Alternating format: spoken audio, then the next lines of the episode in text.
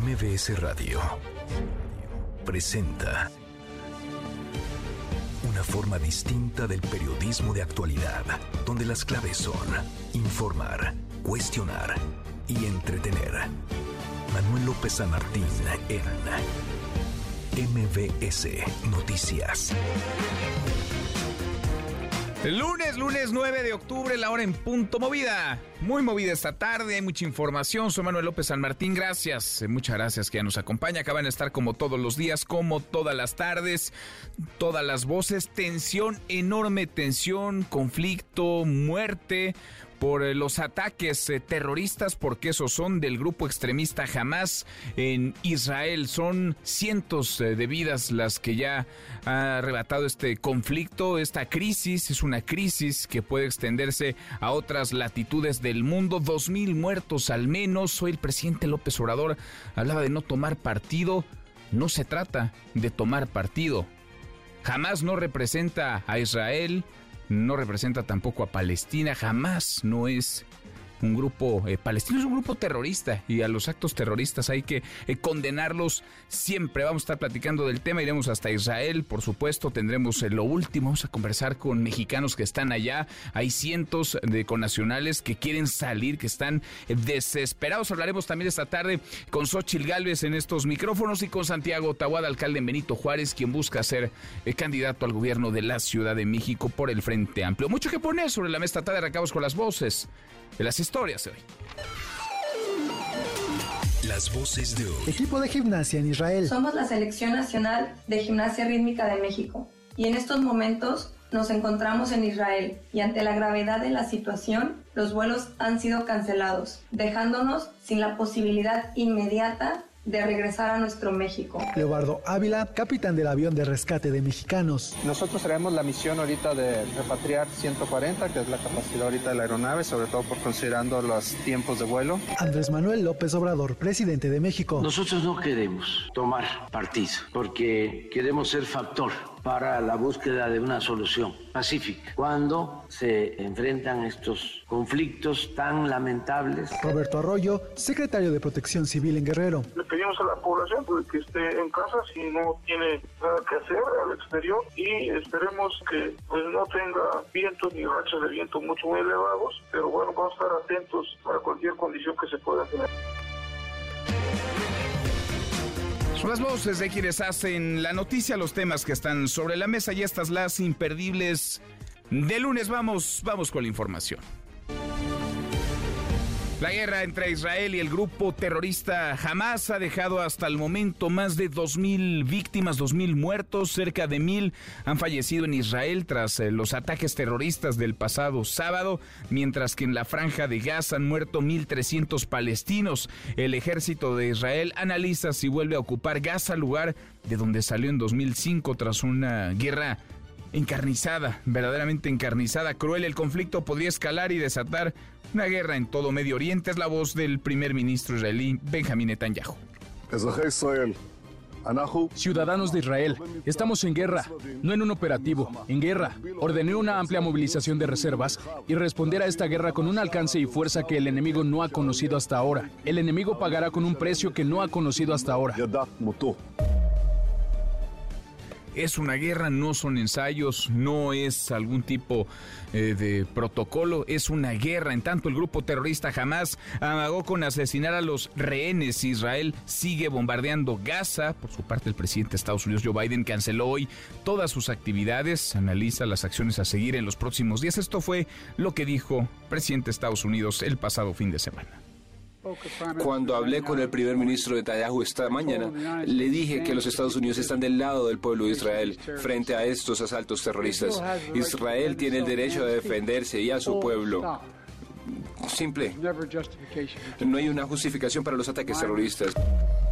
Y un par de mexicanos se habían reportado como desaparecidos en Israel. Uno eh, más fue localizado esta mañana. Se trata de David Heilbum, mientras que cientos de connacionales siguen varados en aquel país. Eh, quieren salir, están desesperados. México enviará dos aviones del ejército para traerlos de vuelta. Uno ya va rumbo a Israel, el otro saldrá esta misma tarde. Es la voz del eh, general de la Secretaría de la Defensa, Leobardo Ávila Bojor, que es jefe de la comitiva de rescate Sí, muy buenos días. Soy el general de Grupo Piloto Aviador, diplomado de Estado Mayor Aéreo, Leobardo Vila Bojorques. Soy el jefe de esta comitiva que salimos en el primer avión rumbo a Israel para el repatriamiento de nuestros connacionales que se encuentran allá. La ruta que estamos estimando realizar es aproximadamente salir de aquí a la Ciudad de México, hacer una escala en Canadá, posteriormente en Irlanda del Norte para finalmente volar hacia Turquía, la última escala para volar a Tel Aviv, Israel. De ahí vamos a recibir a nuestros connacionales y obviamente pues con estas acciones vamos a hacer el mismo, el mismo recorrido de retorno y con esas acciones el Ejército y Fuerza Aérea Mexicano reprendan el compromiso por el bienestar y la seguridad de nuestro, de nuestra, de nuestro pueblo mexicano.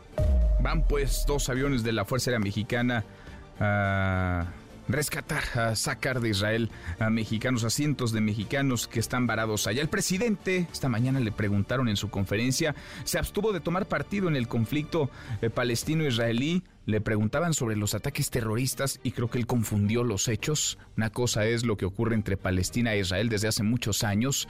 Otra son este tipo de ataques eh, terroristas de jamás. Hemos visto actos violentos, tortura de mujeres, secuestro de niños, eh, de ancianos, han masacrado, han acribillado a familias enteras. Presidente, en lugar de condenar esos hechos terroristas que deben condenarse siempre, evitó hablar del tema, pidió a Naciones Unidas, a la Organización de las Naciones Unidas, una reunión de emergencia para intentar detener la guerra. Naciones Unidas no ha podido detener ni este conflicto, ni el de Rusia con Ucrania. Parece que no tiene dientes, no tiene herramientas para hacer mucho, para hacer nada. Se ha convertido la Organización de las Naciones Unidas en un espacio en donde cada país va y dice lo que quiere, un foro para plantear ideas, monólogos, pero poco, muy poco se resuelve. La voz del presidente. Hay apuntados alrededor de 300 mexicanos que quieren salir. En el caso de Israel, la mayor parte de los mexicanos que están lo han hecho por viajes turísticos, fundamentalmente religiosos, y como están cancelando vuelos comerciales, se decidió enviar un avión que sale hoy mismo por la mañana y se está preparando otro para salir por la tarde. Hay reportes de tres mexicanos desaparecidos, ya se tiene comunicación con sus familiares y se está haciendo toda una labor de búsqueda. Tres mexicanos, decíamos, eh, desaparecidos. Uno de ellos fue localizado esta, esta mañana en la base aérea de Santa Lucía, desde donde salen los vuelos eh, para rescatar a los mexicanos. Estás tú, René. René Cruz, entiendo que salió ya un avión de la Fuerza Aérea Mexicana. Saldrá otro en las próximas horas. René, buenas tardes. ¿Cómo te va? Hola Manuel, muy buenas tardes. Así es, nos encontramos aquí transmitiendo desde la base aérea militar número uno de Santa Lucía, en donde bien, como bien comentabas Manuel, pues ya a las 10 de la mañana ya despegó un primer vuelo de aquí de esta base aérea con destino a Tel Aviv. Esto pues con el fin de repatriar a los connacionales que se encuentran varados en, en Israel tras el surgimiento de este conflicto con Palestina. También eh, comentarte Manuel que en estos momentos pues estamos aquí a un costado de esta segunda aeronave con número de matrícula 3527 que también todavía se están haciendo los últimos detalles para que se había dicho que en un principio iba a despegar a las 12 del día, sin embargo hasta el momento no no ha sucedido esto, ya se maneja que podría ser antes de las 3 de la tarde cuando esta segunda aeronave despegue con destino también a Israel para repatriar a los connacionales. Manuel, más adelante ampliemos la Pendientes entonces, salió ya un este avión, saldrá el otro en las próximas horas pendientes y volvemos contigo en un rato. Más gracias René, muchas gracias. Muy buenas tardes. En otro tema, el presidente va a proponer al Senado que el presidente de la Comisión de Relaciones Exteriores, el senador de Morena, Héctor Vasconcelos, sea el nuevo embajador de México ante Naciones Unidas. Esto tras la salida del cargo, la renuncia de Juan Ramón de la Fuente. A propósito del presidente cambió de opinión, dijo que sí va a ir a San Francisco en noviembre, Estados Unidos, eh, para asistir a la cumbre de líderes de la APEC, a la cual dijo no iría primera instancia por la presencia de la presidenta del Perú, Dina Boluarte, a la que considera ilegítima, pero sí va, el presidente se asistirá en noviembre próximo como el 14, 14 y 15 de noviembre. Vamos a estar en San Francisco con el presidente. San Francisco. ¿Había cancelado su visita a San Francisco? Sí, es que eh, tenía dos opciones. Era Washington para el día 2, 3, 4 y San Francisco. Y opté por San Francisco porque es una reunión que nos importa mucho por la relación económica comercial. Es la reunión de Pacífico y Asia, Asia-Pacífico. Y vamos a participar. Sin importar la presencia del gobierno de la presidenta de Perú. Sí, lo replanteé, no voy a estar mucho tiempo, pero me invitó el presidente Biden, me invitó a las dos, no puedo ir a las dos, tampoco puedo dejar de ir, tengo que mantener, lo hago por convicción, una muy buena relación con el gobierno de Estados Unidos, nos conviene. Va entonces el presidente a invitación de Joe Biden. Entre toda una noticia que algunos pueden leer como buena, dependiendo si queremos revisar el vaso medio lleno, medio vacío. A ver, la inflación en México eh, bajó, bajó en su comparación anual, se ubica en 4,45% desde el 4,64% reportado eh, en agosto. Eh, se incrementa, digamos, también si lo compara usted hay dos eh, maneras de revisar esto. Una es la comparación mensual, mes con mes. La otra es la comparación anual, es decir, el mismo mes, pero de cada año. En una sube, en la otra, en la otra baja. Y tome sus precauciones, esperan fuertes lluvias en las costas del Pacífico debido al impacto de dos fenómenos naturales. Al mismo tiempo se trata del ciclón tropical 16E y la tormenta tropical Lidia. Y en las buenas, porque como cada tarde, claro que tendremos buenas noticias, querido Memo Guillermo Guerrero, ¿cómo estás? Mi querido Manuel, ¿cómo estás? Pues ya bien emocionado porque ya viene el multiverso. Ya, es este sábado. Y ya sabes, ya nos vas a decir el cartel Híjole, no completo. les puedo decir el cartel ¿Cómo? completo. No les puedo decir el cartel completo. Así pero nos traes vuelta y vuelta. ¿Desde hace cuántos días nos Voy a bajar ahorita y pido autorización, mi querido ¿Sí? Manuel. Por favor. Pero vamos a darle una repasada a los que ¿Quién van a estar. necesita darte autorización si tú eres el que autoriza aquí? Ah, pues sí, ¿verdad? Pues no, sí. pero ya estamos muy emocionados y todos estamos preparando para que se la pasen súper bien. Ya es sábado. este fin de semana. Ya es este sábado. El fin de semana, el, el sábado ¿Y todavía hay 14. boletos? Todavía tenemos algunos boletos. Podemos bueno. regalar algunos Órale. si quieres, mi querido Manuel. Va, buenísimo. Dale, pues. Lo platicamos ratito. Gracias, Manuel. Gracias, muchas gracias, Memo Guillermo Eh, Guerrero. Cuéntanos con peras y manzanas, Silvia, Silvia Mercado, cómo hacer un buen uso de las tarjetas de crédito. Silvia, buenas tardes. Finanzas con peras y manzanas. Muchas gracias, Manuel. Las tarjetas de crédito son malas. Déjame decirte que esta es una de las mentiras financieras que seguramente te dijeron hace años. Esto no es cierto. De hecho, las tarjetas de crédito se pueden convertir en tus mejores aliadas financieras siempre y cuando las sepas utilizar. Pero como nadie nos enseña a usar las tarjetas, la acción de gastar, pasar la tarjeta, gastar, pasar la tarjeta, volver a gastar y pasar la tarjeta te puede llevar a la deuda. Recuerda que el límite de crédito de tu tarjeta de crédito no es tu dinero, es dinero del banco. Sí, esos 100 mil pesos que tienes en tu tarjeta no son tuyos, son del banco. Así que es tu responsabilidad no gastar en exceso porque el peligro está en después no poder pagar. Sácale el mejor provecho a tus tarjetas de crédito. Créeme que se pueden convertir en tus mejores amigas. Sígueme en mi Facebook, Instagram y TikTok para tener más información sobre las tarjetas. Me encuentras como Silvia Mercado Finanzas. Nos vemos en la siguiente cápsula, Manuel. Gracias, eh, muchas gracias Silvia. Y sí, lo anotamos, lo registramos y así, hay que gastar, hay que utilizar para bien las tarjetas de crédito. Nico, querido Nicolás Romay, ¿qué traes hoy en Deportes? Buenas tardes. Querido Manuel, ¿cómo estás? Me da muchísimo gusto saludarte. Fin de semana de Fórmula 1. Max Verstappen ya es campeón. Malas noticias para Checo en el Gran Premio de, Qatar. Hablaremos de eso, también de la jornada del fútbol mexicano. Hay fecha FIFA esta semana. Tendremos que platicar de todos los deportes, de NFL también. Así que platicamos. Platicamos en un rato más. Abrazo grande. Hasta aquí el resumen con lo más importante del día.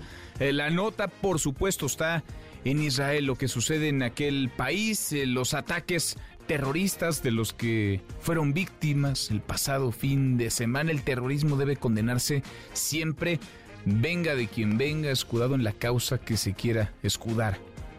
El grupo terrorista Hamas, hay que decirlo también porque vale la pena el matiz, no es Palestina, tampoco representa a todos los palestinos. Matar civiles no solamente es injustificado, debe condenarse siempre. Los ataques terroristas son indefendibles siempre. Y por tanto Israel tiene derecho a defenderse. Jamás se mostró eh, tal cual es. Niños, ancianos secuestrados, mujeres torturadas, familias enteras masacradas, acribilladas. Hoy le preguntaban al presidente López Obrador sobre su posición, su postura, la de México. No queremos tomar partido, dijo, sobre los ataques terroristas en Israel. No tomar partido. Además es un grupo terrorista, uno que masacró familias enteras, secuestró niños, también ancianos, mujeres. Eso debe condenarse siempre. E insisto, jamás no es Palestina ni representa a todos los palestinos. pero sí tendría que haber una condena rajatabla, sin matices, repudio absoluto al terrorismo. De eso queremos platicar con ustedes esta tarde. ¿Cuál debe ser la postura de México ante la guerra Israel y el grupo terrorista Hamas? ¿Condenar los ataques? ¿Solidarizarse con Israel? ¿No intervenir o ser neutral. Opine arroba MBC Noticias, nuestro WhatsApp 5524 99125. Viene el teléfono en cabina 5166 1025 hasta Israel. Vamos contigo. ¿Qué es lo que pasa? ¿Cómo se viven estas horas de conflicto, de guerra? Hanna Beris, Hanna, buenas tardes, muy buenas noches para ti. ¿Cómo te va? Hola Manuel, buenas tardes. Así es, buenas noches. Aquí 10 y cuarto de la noche. Un gusto escucharte, aunque los temas nada tienen de, agradables, ¿verdad? Qué complicada la, la, situación, Hanna. Hemos visto las imágenes que son durísimas, los ataques eh, terroristas agarraron parejo eh, contra niños, contra mujeres, contra ancianos. ¿Qué, ¿Qué es lo que se vive? ¿Cuál es la situación en, en Israel a esta hora de la noche, Hanna? Es eh, muy compleja, Manuel, te diría. Ante todo, por supuesto, la convicción de que eh, se está en guerra. Esto no es un operativo más, como ya he estado diciendo estos días, es una guerra y una guerra que los israelíes esperan sea la última contra Hamas. ¿Qué quiere decir? Que se logre esta vez, a diferencia de lo hecho en ocasiones anteriores, asestar un golpe tal a la infraestructura armada de Hamas que no pueda levantar cabeza. Al respecto, te diré, por ejemplo, lo que proclamó hace aproximadamente media hora el primer ministro Benjamin Netanyahu. Dijo, estamos en una lucha por nuestra existencia. Jamás que ha atacado como organización terrorista con gran crueldad a nuestros civiles, actúa como ISIS. Hace unas horas te cuento que el portavoz del ejército israelí dijo, jamás es más cruel que ISIS. Eh, dijo que el enemigo quería una guerra y recibe guerra. Todos nuestros enemigos sabrán dentro de poco que fue un craso error de su parte, un error terrible, atacarnos de esta forma. Y el daño que les eh, infligiremos, dijo Netanyahu, resonará, retumbará en su recuerdo por generaciones. Habló en términos muy categóricos, pero hay que ver si esta vez realmente parecería así por el, eh, la dureza del ataque, de la contraofensiva militar israelí, el ataque a, múltiples blancos de Hamas en la franja de Gaza, parecería que sin duda esta vez es otra cosa. Y paralelamente a esto, a la parte operativa, digamos, y política, bueno, no, paralelamente a la operativa está el tema político. Hay eh, negociaciones para formar un gobierno de emergencia nacional. Después de nueve meses de tal discusión interna por el plan de reforma judicial del gobierno que desató las protestas que tú bien conoces muy, muy intensas. Que se hable siquiera de eso eh, dice mucho respecto a la sensación de la ciudadanía, ¿verdad? Que se precisa unidad desde el liderazgo para que juntos se pueda vencer al terrorismo. Y esto aparte de la gran solidaridad, eso es una de las grandezas, digamos, de la sociedad israelí, la capacidad de solidaridad, de unión, de, de expresiones voluntarias de ayuda cuando se lidia con la adversidad tanto para apoyar a los soldados, soldados que son movilizados como a las familias que fueron evacuadas de las comunidades del sur después de haber vivido, como tú bien dijiste antes, antes escenas terribles, ¿verdad? Eh, de secuestro, de violaciones, de asesinatos masacres realmente por parte de los terroristas. Trágicas. Eh, déjame recuperar las palabras, eh, Hanna, de eh, Benjamín Netanyahu, el primer ministro de Israel, en donde dice lo que nos acabas de comentar, que no se trata de un eh, simulacro, que no es un ensayo este, que es una operación, es una guerra en la que se encuentran tras los ataques terroristas del pasado sábado, una guerra que además prevé larga y difícil. Parte de lo que dijo Benjamín Netanyahu. Ciudadanos de Israel, estamos en guerra, no en un operativo, en guerra. Ordené una amplia movilización de reservas y responder a esta guerra con un alcance y fuerza que el enemigo no ha conocido hasta ahora. El enemigo pagará con un precio que no ha conocido hasta ahora. La respuesta ha sido muy dura porque los ataques lo fueron también. Sin embargo, Hanna, hay una respuesta del grupo extremista, del grupo terrorista Hamas, que amenaza con matar a los rehenes en respuesta a la contraofensiva israelí en la franja de Gaza dicen que por cada ataque asesinarían a un, a un rehén eh, civil. Son muchos los rehenes y no parece que Israel se vaya a detener, menos ante una amenaza de este tipo. ¿Cómo ves las cosas tú? Claro, es muy complejo, es parte de la guerra psicológica, no quiero decir que sea solamente eso, porque pueden tener la verdadera intención de concretar esa amenaza, no tendrían, perdón por el ruido de fondo, eh, en la casa, a todos, no tendrían a todos nos pasa, no te preocupes. Nos pasa, ¿verdad? ya no es la primera vez que me pasa, terrible. bueno, eh, siendo una organización terrorista de la naturaleza que conocemos, no sería de descartar que realmente eh, cumpla esas amenazas. Sin duda es también un, un intento de presionar a Israel eh, no digo que eso no pondría a Israel en una situación difícil en cuanto a la decisión de cómo actuar, porque Israel entiende que con todo el dolor terrible por el riesgo que realmente concreten una amenaza de este tipo, si se tranza con una organización terrorista capaz de hacer lo que ya hizo, y no es solo lo de las infiltraciones a las comunidades civiles del sábado, sino eh, todo lo que se sigue haciendo, los cohetes disparados sin cesar hacia las comunidades civiles, pueblos, ciudades, también en el centro de Israel, Jerusalén, Tel Aviv, eh, pues eh, si, si transan en eso, se vuelve a la situación anterior, que no se logró terminar realmente con la amenaza eh, terrorista de Hamas. sin duda, una seria encrucijada. Sin duda, sin duda. Ahora, Hanna, llaman la atención. Sabemos que uno, digamos, de los aparatos de seguridad más sofisticados y más eficientes es el aparato de seguridad de Israel, la inteligencia, eh, la preparación y, por supuesto, el potencial, el armamento. ¿Cómo es que se lograron colar estos terroristas? ¿Cómo es que lograron romper esa muralla, esa barrera que desde hace años eh, protege Israel? Sí, y que realmente está allí para proteger el territorio soberano de Israel, la frontera entre Israel y Gaza. Esa es la pregunta del millón, te diré, es la pregunta que tortura a los israelíes, que todo el mundo se plantea. ¿Cómo es que pudieron? ¿Que acaso vivíamos en una ilusión? ¿No era cierto lo que nos dicen, que nos cuidan? No, el esfuerzo siempre fue realmente muy grande. Aquí hay una, digamos, una combinación. Por un lado, al parecer, un tema conceptual que se, eh, hace años se está diciendo, aunque todos tienen muy claro cuál es la entidad de Hamas, y el propio Hamas nunca ocultó sus designios, ¿verdad? Y su odio a Israel, su deseo de eliminarlo, se consideraba en los últimos años que Hamas no tiene ahora interés en una conflagración de gran envergadura por temas internos, porque quiere eh, eh, poder hacer, digamos, concretar su agenda interna en la franja de Gaza, evidentemente fue un error conceptual, porque el tema del odio de, de Hamas, que considera, ¿por qué Hamas habla del territorio ocupado cuando se refiere a la zona que atacó? No es territorio ocupado, es territorio soberano de Israel, porque ellos no reconocen el derecho de Israel a existir en ninguna frontera con ningún primer ministro, ¿verdad? No se trata si es derecha o izquierda o dónde está, por dónde pasa la frontera. Pero em, eh, no interpretaron debidamente, es, eh, digamos, la combinación entre la ideología, sí bien conocida, por cierto, y las cosas que estaban haciendo en el terreno. Se pensó que no tenían interés ahora en una guerra total y evidentemente sí lo tenían. ¿Por qué? Porque la agenda de Hamas Em, es tal que no, no le preocupa arriesgar, digamos, el bienestar de la población palestina. Tenía claro de antemano, cuando atacan algo así, que los palestinos van a sufrir de esto, porque Israel va a contraatacar.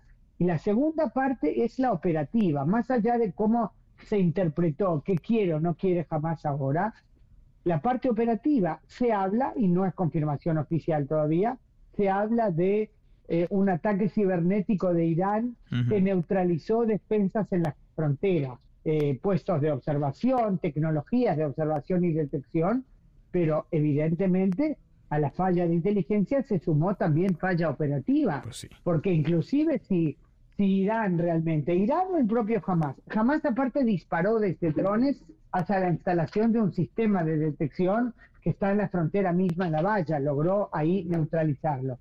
Pero más allá de ese tema operativo, digamos, que logran destartalar o neutralizar tecnología, si hubiera habido tropas o fuerza aérea o helicópteros alertas o drones alertas cerca de las fronteras, si ven que se acerca a la frontera alguien que evidentemente no lo hace para ir de visita turística a Israel, pues lo habría eliminado de inmediato y no habrían podido entrar.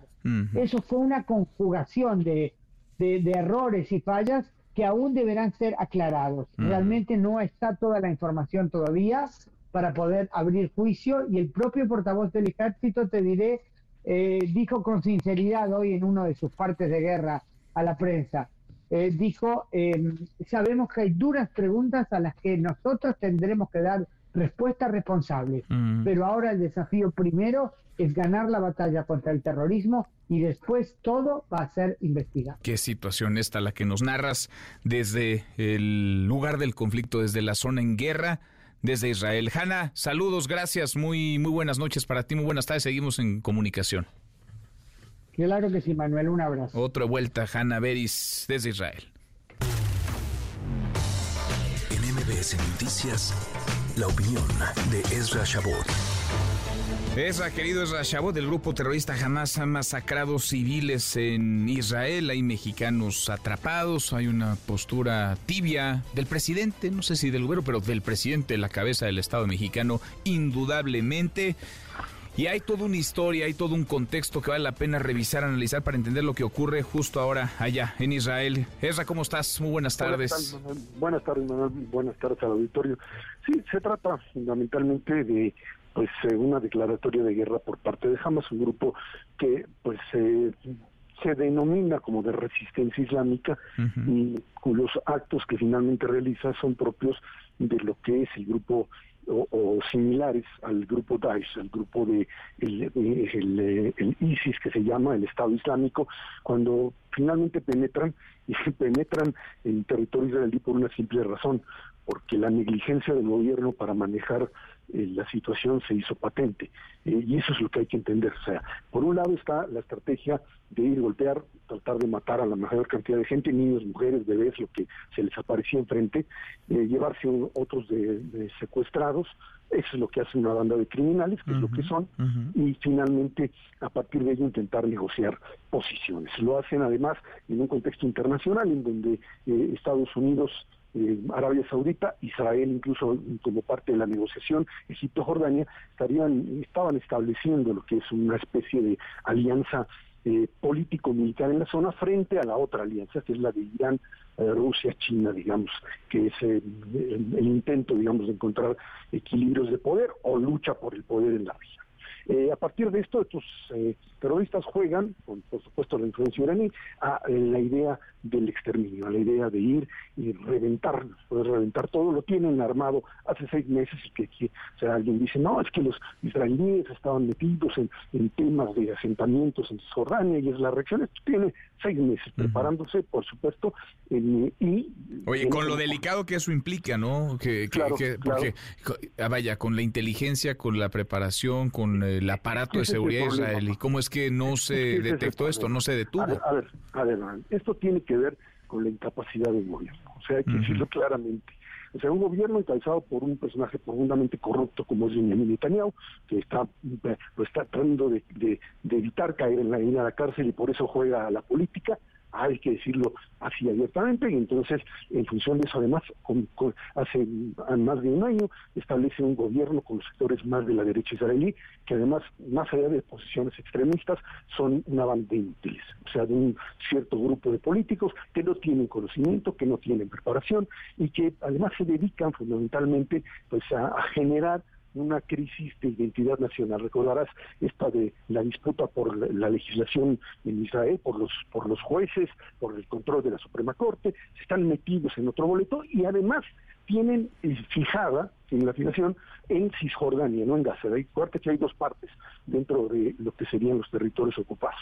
Una que es la que controla la autoridad palestina y en donde hay asentamientos israelíes, y el otro lado que es la franja de Gaza, que es la que controla Hamas, el grupo terrorista, donde tiene ahí a sus dos millones de personas totalmente copadas y, donde pues se sobreviven además incluso de la posibilidad de salir a trabajar a Israel, eh, de por supuesto recibir de Israel eh, luz, agua, eh, etcétera, como parte de la estructura de supervivencia en la zona, que ahora se las quitaron, o sea, ahorita más un minutito y te dio lo que sucede allí en Gaza, y en función de esto, todo el aparato militar israelí, estaba en Cisjordania. O sea, los 26 batallones que tienen asentados ahí están por dos razones. Una, porque consideraban, como te decía Hanaderis, que el problema estaba centrado en eh, lo que sería la, la, eh, la, Cisjordania. Ahí había movimientos, había eh, brotes de violencia, etcétera, etcétera.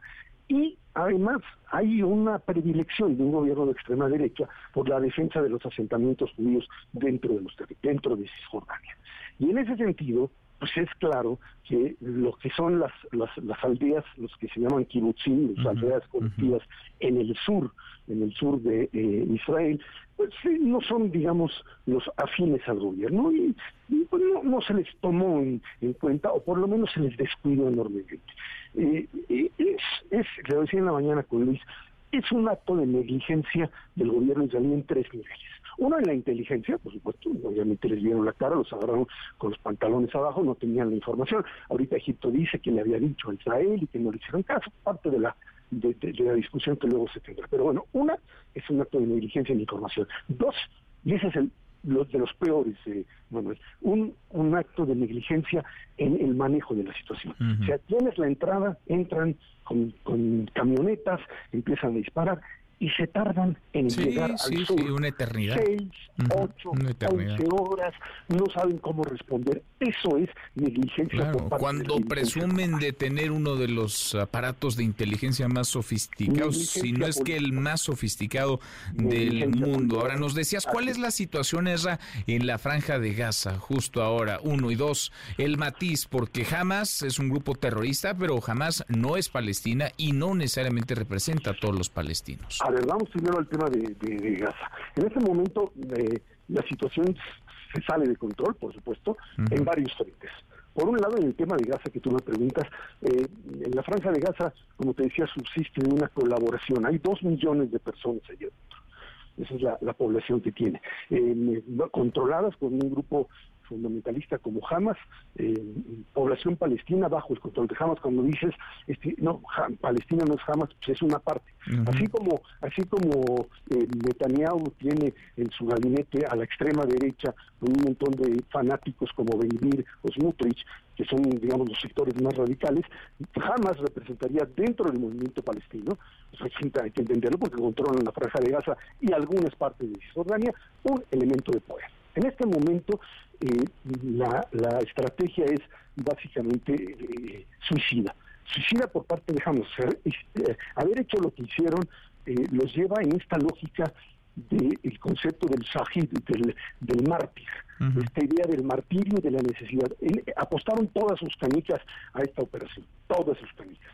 Este era el momento, lo planearon, encontraron las debilidades de Israel y se metieron. Y en este momento en la franja de Gaza, lo que está sucediendo es que la población está empezando a sufrir las consecuencias de vivir bajo un régimen terrorista, que es pues que ellos tienen ahí guardados alrededor de 130 rehenes, niños, bebés, mujeres, etcétera, en condiciones que uno no se quiere uno imaginar porque las escenas son dantescas y no vale ni siquiera la pena describirlas, eh, Manuel, pero lo que les queda claro en este momento es que se acabó la luz, se acabó el agua, se acabó los alimentos y la franja de Gaza está totalmente cercada. Y lo que se avecina, más allá de los bombardeos israelíes en este momento, es una operación terrestre con víctimas de los dos lados, en donde pues, lo que vas a ver es el intento israelí de desbaratar a Hamas, de llegar hasta los niveles más, eh, eh, digamos, eh, profundos, incluyendo las cuevas que tienen, los, los túneles, destruir todo eso, y eso se va a llevar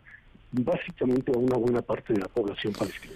Es, una situación muy dramática, muy terrible Y, propia, digamos, también de un Medio Oriente que empieza a cambiar y de una disputa en donde el terrorismo de Hamas, pues ahora sí que prendió la mecha. Está también el frente en el norte, rapidísimo nada más, Manuel, en el norte han comenzado ya a darse con enfrentamientos con el grupo fundamentalista Hezbollah, que lanzó cohetes también, intento de, no cohetes, sino una eh, fuego de mortero, digamos, por un lado, y por otro lado entrar con grupos eh, armados a Israel esta mañana, terminaron siendo eh, pues, tomados y muertos por el ejército israelí, pero también murieron en la contrapartida, en la respuesta israelí, mueren eh, combatientes de Hezbollah. Que eso es lo más, a ver, eh, que, que, a ver, porque uno puede entender, un Estado defendiéndose, un Estado soberano como el Estado de Israel, eh, defendiéndose, tiene todo el derecho a proteger su territorio y a sus ciudadanos de ataques terroristas, porque esos son los que el pasado fin de semana ejecutó este grupo terrorista jamás, acribillando familias, secuestrando niños, ancianos, torturando mujeres. lo triste de toda esta situación, lo más delicado es la vida de inocentes que se llevan entre las patas, los que mueren, los que mueren porque son inocentes los que han muerto del lado israelí después de eh, los ataques terroristas de Hamas y habrá inocentes que mueran en la contraparte, habrá inocentes que mueran del otro lado en respuesta a estos a estos ataques. Llevan la peor de las partes y esto parece por desgracia apenas comienza en una nueva en una nueva escalada. Abrazo grande, gracias como siempre. Muchas gracias, gracias. Muy buenas tardes, Ezra, Ezra Shabot. Le preguntaban al presidente esta mañana sobre esta guerra, sobre los ataques terroristas de Hamas hacia Israel. Rocío Méndez, parte de la mañanera. Rocío, muy buenas tardes. Buenas tardes, Manuel. En principio, el presidente Andrés Manuel López Obrador indicó la situación de los mexicanos en la zona de conflicto. Vamos a escuchar. En cuanto a los mexicanos que se encuentran en Israel, están trabajando los embajadores de Palestina, de Israel, se está buscando la protección de todos nuestros connacionales. Hay reportes de tres mexicanos desaparecidos, ya se tiene comunicación con sus familiares y se está haciendo toda una labor de búsqueda. Están nuestros diplomáticos actuando en la protección a mexicanos. En general, en Israel, alrededor de 5 mil. Sale un avión para traer a los que quieran venir a México. Hay apuntados alrededor de 300 mexicanos que quieren salir. En el caso de Israel, la mayor parte de los mexicanos que están lo han hecho por viajes turísticos, fundamentalmente religiosos. Como están cancelando vuelos comerciales, se decidió enviar un avión y se está preparando otro para salir por la tarde. Y el presidente, ante este conflicto, se pronunció en contra de la guerra. Vamos a escucharlo. No queremos la guerra, no queremos la confrontación, no queremos la violencia. Es lo más irracional que puede existir, la confrontación, el uso de la fuerza y la guerra no queremos víctimas, lamentamos mucho lo que está pasando por este enfrentamiento de palestinos, de israelitas, Consideramos que Naciones Unidas debe aplicarse a fondo, no solo el Consejo de Seguridad, no, apuestan a la búsqueda de la paz, bloquean cualquier iniciativa, se debe de convocar a una asamblea con la participación de todos los países miembros para pronunciarse por el diálogo, por la solución pacífica. ¿Cuál es la postura mexicana respecto a la reivindicación histórica de la causa palestina? Nosotros no queremos tomar partido, queremos ser factor para la búsqueda de una solución pacífica, más que condenas que se evite que escale la confrontación y la violencia. Ya son muchos muertos, tanto de Israel como de Palestina, y no queremos eso. Reporte el momento. Gracias, Rocío, muchas gracias. Buenas tardes. No queremos, dijo el presidente López Obrador, eh, tomar partido. Habría que tomar partido por eh, la paz y en contra de los actos terroristas. Lo de Hamas contra Israel es un acto, es una serie de actos eh, terroristas, porque Hamas es un grupo terrorista que masacró familias, que secuestró niños, que torturó mujeres. Y eso, aunque el presidente crea que ya no debe de condenarse, claro que debe condenarse siempre. Y la guerra es el fracaso de la política. Lo que vemos en Israel es el fracaso de la política. Lo que viven los palestinos es el fracaso de la política. Naciones Unidas no ha podido, no sé si ha querido, no ha podido resolver este y otros eh, conflictos porque no tiene dientes, porque no tiene suficientes herramientas, porque se ha convertido en un espacio en el que cada país, cada líder de un país llega, se avienta un monólogo, dice lo que quiere decir y no pasa absolutamente nada. Pero los actos terroristas, la muerte de civiles debe condenarse siempre. Por cierto, jamás no es Palestina, tampoco representa a todos los palestinos. La con 39, cruzamos la media. Ya pausa, volvemos, volvemos, hay más. Siga a Manuel López San Martín en redes sociales. Twitter, Facebook y TikTok. M. López San Martín. Continúa con la información con Manuel López San Martín en MBS Noticias. MBS Noticias con Manuel López San Martín. Continuamos. Somos la Selección Nacional de Gimnasia Rítmica de México y en estos momentos nos encontramos en Israel y ante la gravedad de la situación, los vuelos han sido cancelados, dejándonos sin la posibilidad inmediata de regresar a nuestro México. Y a las seis y media de la mañana nos despertamos con bombazos, con sonidos horribles y llevamos aquí metidos desde entonces. Esta oleada de ataques en todo el país de Israel que no, nunca lo había vivido. Es una pesadilla. No sabemos qué está pasando, no tenemos electricidad, no tenemos señal, no tenemos nada. Obviamente mis hijas se están volviendo locas aquí adentro.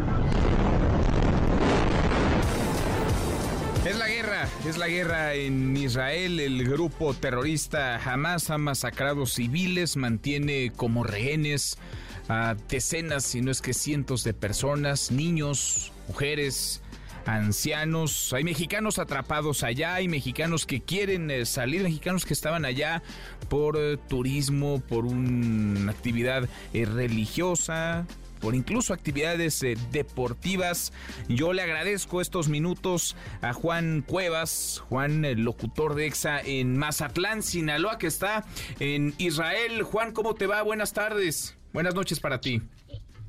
Hola Manuel, buenas noches. ¿Qué tal? ¿Cómo te? Bien, muchas gracias Juan. ¿Cuál es la situación, cuál es la condición en la que están ustedes? ¿Tú con quién te encuentras? ¿Con quién estás? ¿Qué hacías en Israel? Mira, Manuel, te platico rápido. Eh, yo tengo una agencia de viajes que trabajo mucho por lo que es el, turismo religioso. Eh, en este he traído muchos grupos a, Israel, Tierra Santa y nunca he tenido ningún contratiempo. Eh, este grupo salimos el día primero de octubre vía Madrid, llegamos a Tel Aviv el día 2 de octubre por la tarde con un plan muy corto de siete noches, dos en Belén, dos en Nazaret y tres en Jerusalén todo marchaba bien, todo iba funcionando bien. Resulta que el viernes por la tarde, noche, llegamos a Jerusalén, todos tranquilos, cenamos. El sábado estamos en el recorrido, andamos por el Getsemaní, el Huerto de los Olivos, cuando empezó el bombardeo. Y por órdenes del ministro de Turismo aquí de Israel, todos corrimos a los hoteles, turistas de todo el mundo, a cada quien a su camión y a sus hoteles, por órdenes del gobierno. Todo se, se, se, se resguardó, está el bombardeo a todo lo que da te comento que Israel cuenta con una tecnología de punta porque ese casamisiles, no sé cómo, cómo llamarlo, pero los intercepta en el aire. Sí. Porque estaban invadiendo todo el país. Entonces, eh, nos, quedamos en el hotel con cama, comida, sustento, porque está todo incluido en nuestro, nuestro paquete. El domingo también por órdenes hasta después de las 18 horas nos dieron permiso de salir al Santo Sepulcro, un paseo a pie tranquilo. Nuestro vuelo salía el día de hoy a las 18.35 vía Madrid por Iberia. En la mañana marcaba todo igual, de hecho el sábado se canceló por el bombardeo, pero el domingo, el día de ayer, eh, se, se reactivó. De hecho Iberia subió en su página de Facebook que, que se iba a reanudar las actividades. Pues ahora llegamos al aeropuerto, ¿qué te digo? 10, 11 de la mañana se pasa un control minucioso de migración, de preguntas por parte del gobierno de, Israel, hacia dónde vas, con quién estás y toda la investigación. Y hicimos tiempo para, para documentar con Iberia porque hasta las 3.30 abrían el mostrador. Estamos esperando en un área todo el grupo de tenemos 51 personas, Manuel. 51 personas, son tres de Sinaloa. Somos tres de Sinaloa, siete de, cuatro de Sinaloa, somos seis de, de Michoacán y 41 personas del estado de Nayarit. O sea, 51 mexicanos están en ese grupo, están contigo, Juan. Aquí estamos ahorita en el aeropuerto ante la vida, Manuel. Y cuando, cuando llegamos, todo funcionaba bien. De hecho, el vuelo estaba programado y todo contento y todo el mundo con la esperanza de que nos íbamos a regresar a casa. Eh, hubo un bombardeo, sonó la alarma, todos corrimos al búnker, maletas, dejamos todo, todo el mundo a resguardarse durante 10 minutos pasó la, la, oleada de ataque, regresamos otra vez y pues ya automáticamente las aerolíneas empezaron a declarar estado de emergencia y cancelar vuelos, entre esos está el de nosotros. Y no pudimos salir. Nos ha tratado muy bien el, embajador Mauricio Escávega, no, no recuerdo ahorita el apellido, estaba dormido aquí, estoy tirado del suelo. Eh, el cónsul nos visitó, nos pidió unos datos, nos comenta que vienen un par de vuelos o planean mandar un par de vuelos mexicanos para acá. para rescatar a muchos turistas, entre ellos unos atletas y mucha gente que está acá. nos pidió unos datos eh, y nos llenamos ya pasaporte y todo lo demás. Traigo mucha gente mayor, Manuel. Traigo mucha gente mayor porque pues es el mercado fuerte que consume el turismo religioso. Personas de la tercera edad con diabetes, con hipertensión, y le pasamos todos los datos al cónsul Isidro, no te acuerdo, no recuerdo el apellido también, nos trató muy bien, muy amable. Entonces, pues aquí estamos en el aeropuerto. Mira, yo pude haber conseguido con la operadora salirnos a un hotel muy cómodos, pero creo que a como está la situación aquí en Tel Aviv, creo que el lugar más seguro es donde estamos aquí en el aeropuerto a pesar de, las de la, de la pues incomodidad. ya, ya me imagino, ya me imagino. Entonces, las autoridades mexicanas están en contacto, les han hablado ya de estos aviones de la Fuerza Aérea que van para allá, uno ya despegó, de hecho el otro eh, partiría en las próximas horas. Son 51 mexicanos los que están contigo, un grupo de 51 mexicanos, muchos adultos mayores nos dices, los que se encuentran ahí en Tel Aviv, en el aeropuerto en Israel esperando. Todos quieren salir, Juan, ya no tienen hotel, están durmiendo en el aeropuerto y ahí van a estar hasta que que lleguen por ustedes. Sí, Manuel, mira, por parte de Iberia no, no me han contestado, están viendo cómo, cómo reprogramar vuelos, pero esto es un caos, entonces todo, yo como nosotros hay miles, cientos de turistas acostados aquí en el suelo, están unos de, de Georgia, acá están los de Alemania, unos de Polonia, entonces pues es un caos acá, entonces son muy pocos vuelos los que están trabajando. Me extrañó de Iberia que cancelara el vuelo porque decía que era de alto riesgo, pero otras aerolíneas siguieron trabajando. Eh, entonces, pues hay que esperar mañana a ver qué, qué sucede con el vuelo que viene a México. Me comenta el cónsul de aquí de Israel que le va a dar prioridad a las, a las personas de la tercera edad, enfermas, mujeres, niños, de salir y eso pues se entiende, ¿me explico? Entonces, también he recibido apoyo por parte del cónsul de España, eh, Isaías y, y Oscar Pérez también por parte de España para presionar a Iberia y ver la manera de que nos puedan sacar pero a estas alturas de la noche, que son las 10 y feria, ahorita no sé, eh, me encuentro me encuentro dormido con una cobija, bueno, no cobija, mi chamarra, una camisa y al suelo porque aquí a la hora de que suenen las alarmas, pues corremos al búnker y creo que este es el lugar más seguro que podemos encontrar. Pues sí, pues sí. Eh, me imagino que hay mucho nerviosismo también, eso sobra mucha incertidumbre sobre lo que ocurre afuera, ¿no? Porque han sido horas eh, muy duras, traumáticas, incluso después de estos ataques terroristas del grupo extremista Hamas, Juan.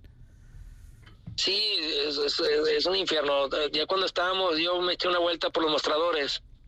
En eso se vio una estampida de gente porque sonó la falsa alarma de como que había un coche bomba fuera del aeropuerto, algo así. Y todo el mundo corrió, niños volaron, zapatos, lágrimas, gritos, desesperación, maletas. Fue una, una, una bestia de gente, corrían todos y fue falsa alarma pero la psicosis está, está muy fuerte.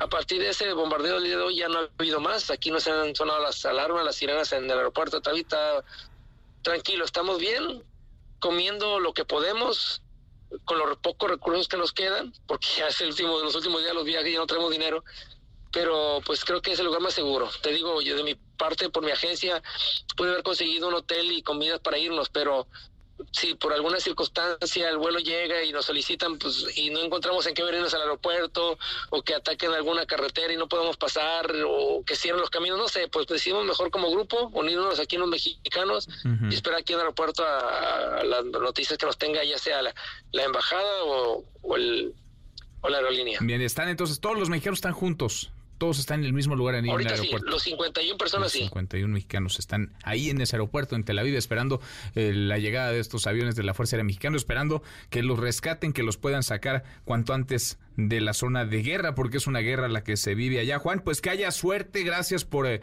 eh, contestarnos el teléfono, te despertamos, me imagino que han sido horas muy, muy pesadas. Ojalá que mañana a esta hora ya estén en vuelo o estén en México de vuelta. Mantengamos la comunicación y que haya suerte para ti y para las docenas de mexicanos que están ahí contigo, varados en el aeropuerto de Tel Aviv en Israel. Muchas gracias.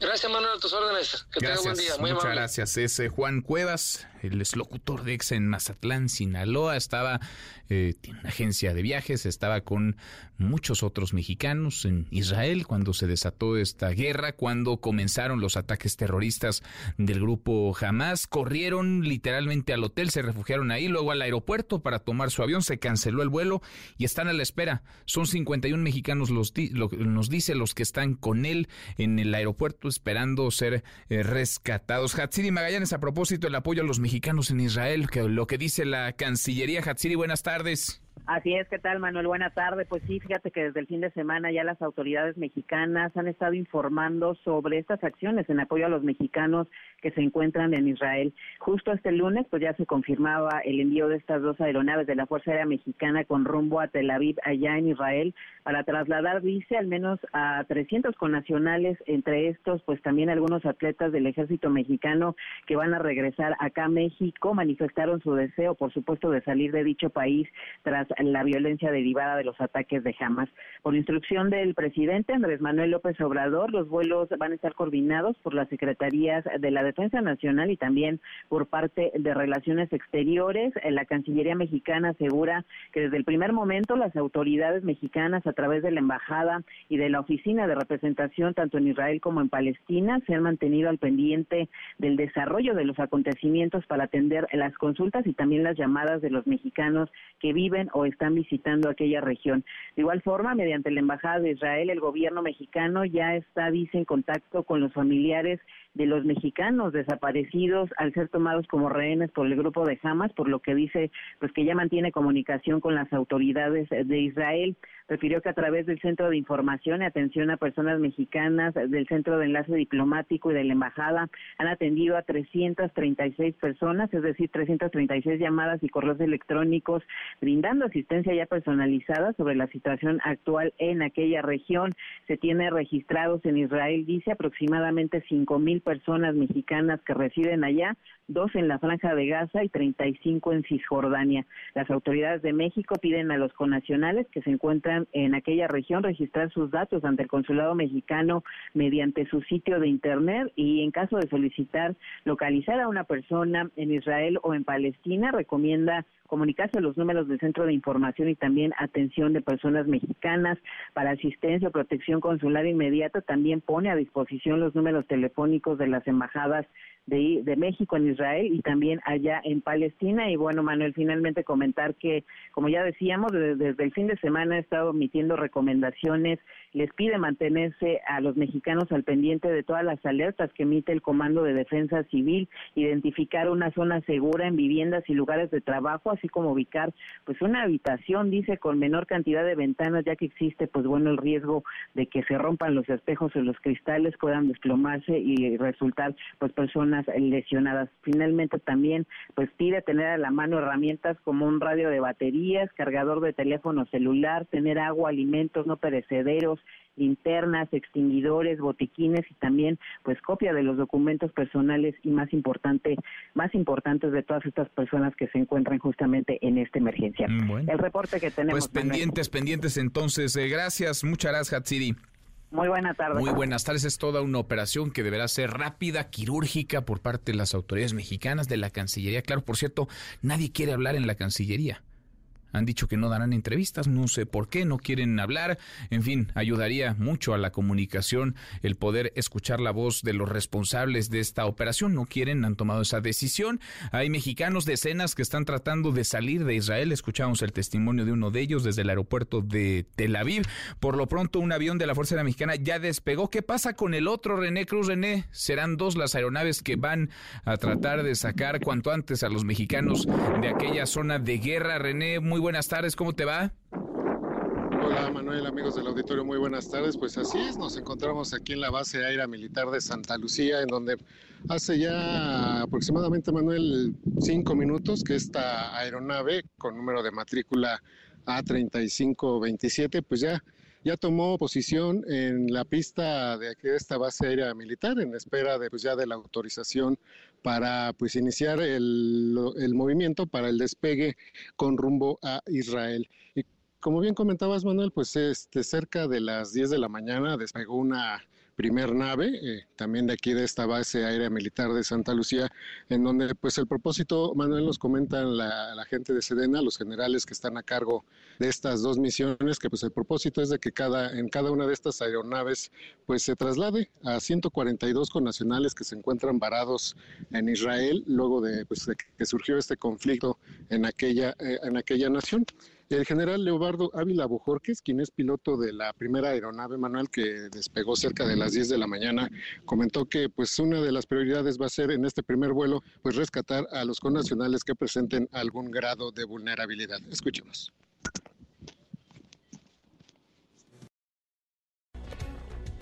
¿Tienes tú el audio, René? Porque no lo, no lo tenemos por aquí. No. ¿No? No, no, no, no lo tengo acá listo, Manuel. A ver. Entonces te comento que, Sí. Que el Boeing es este Boeing que despegó en la mañana, pues es un 737-800 con número de matrícula 3528.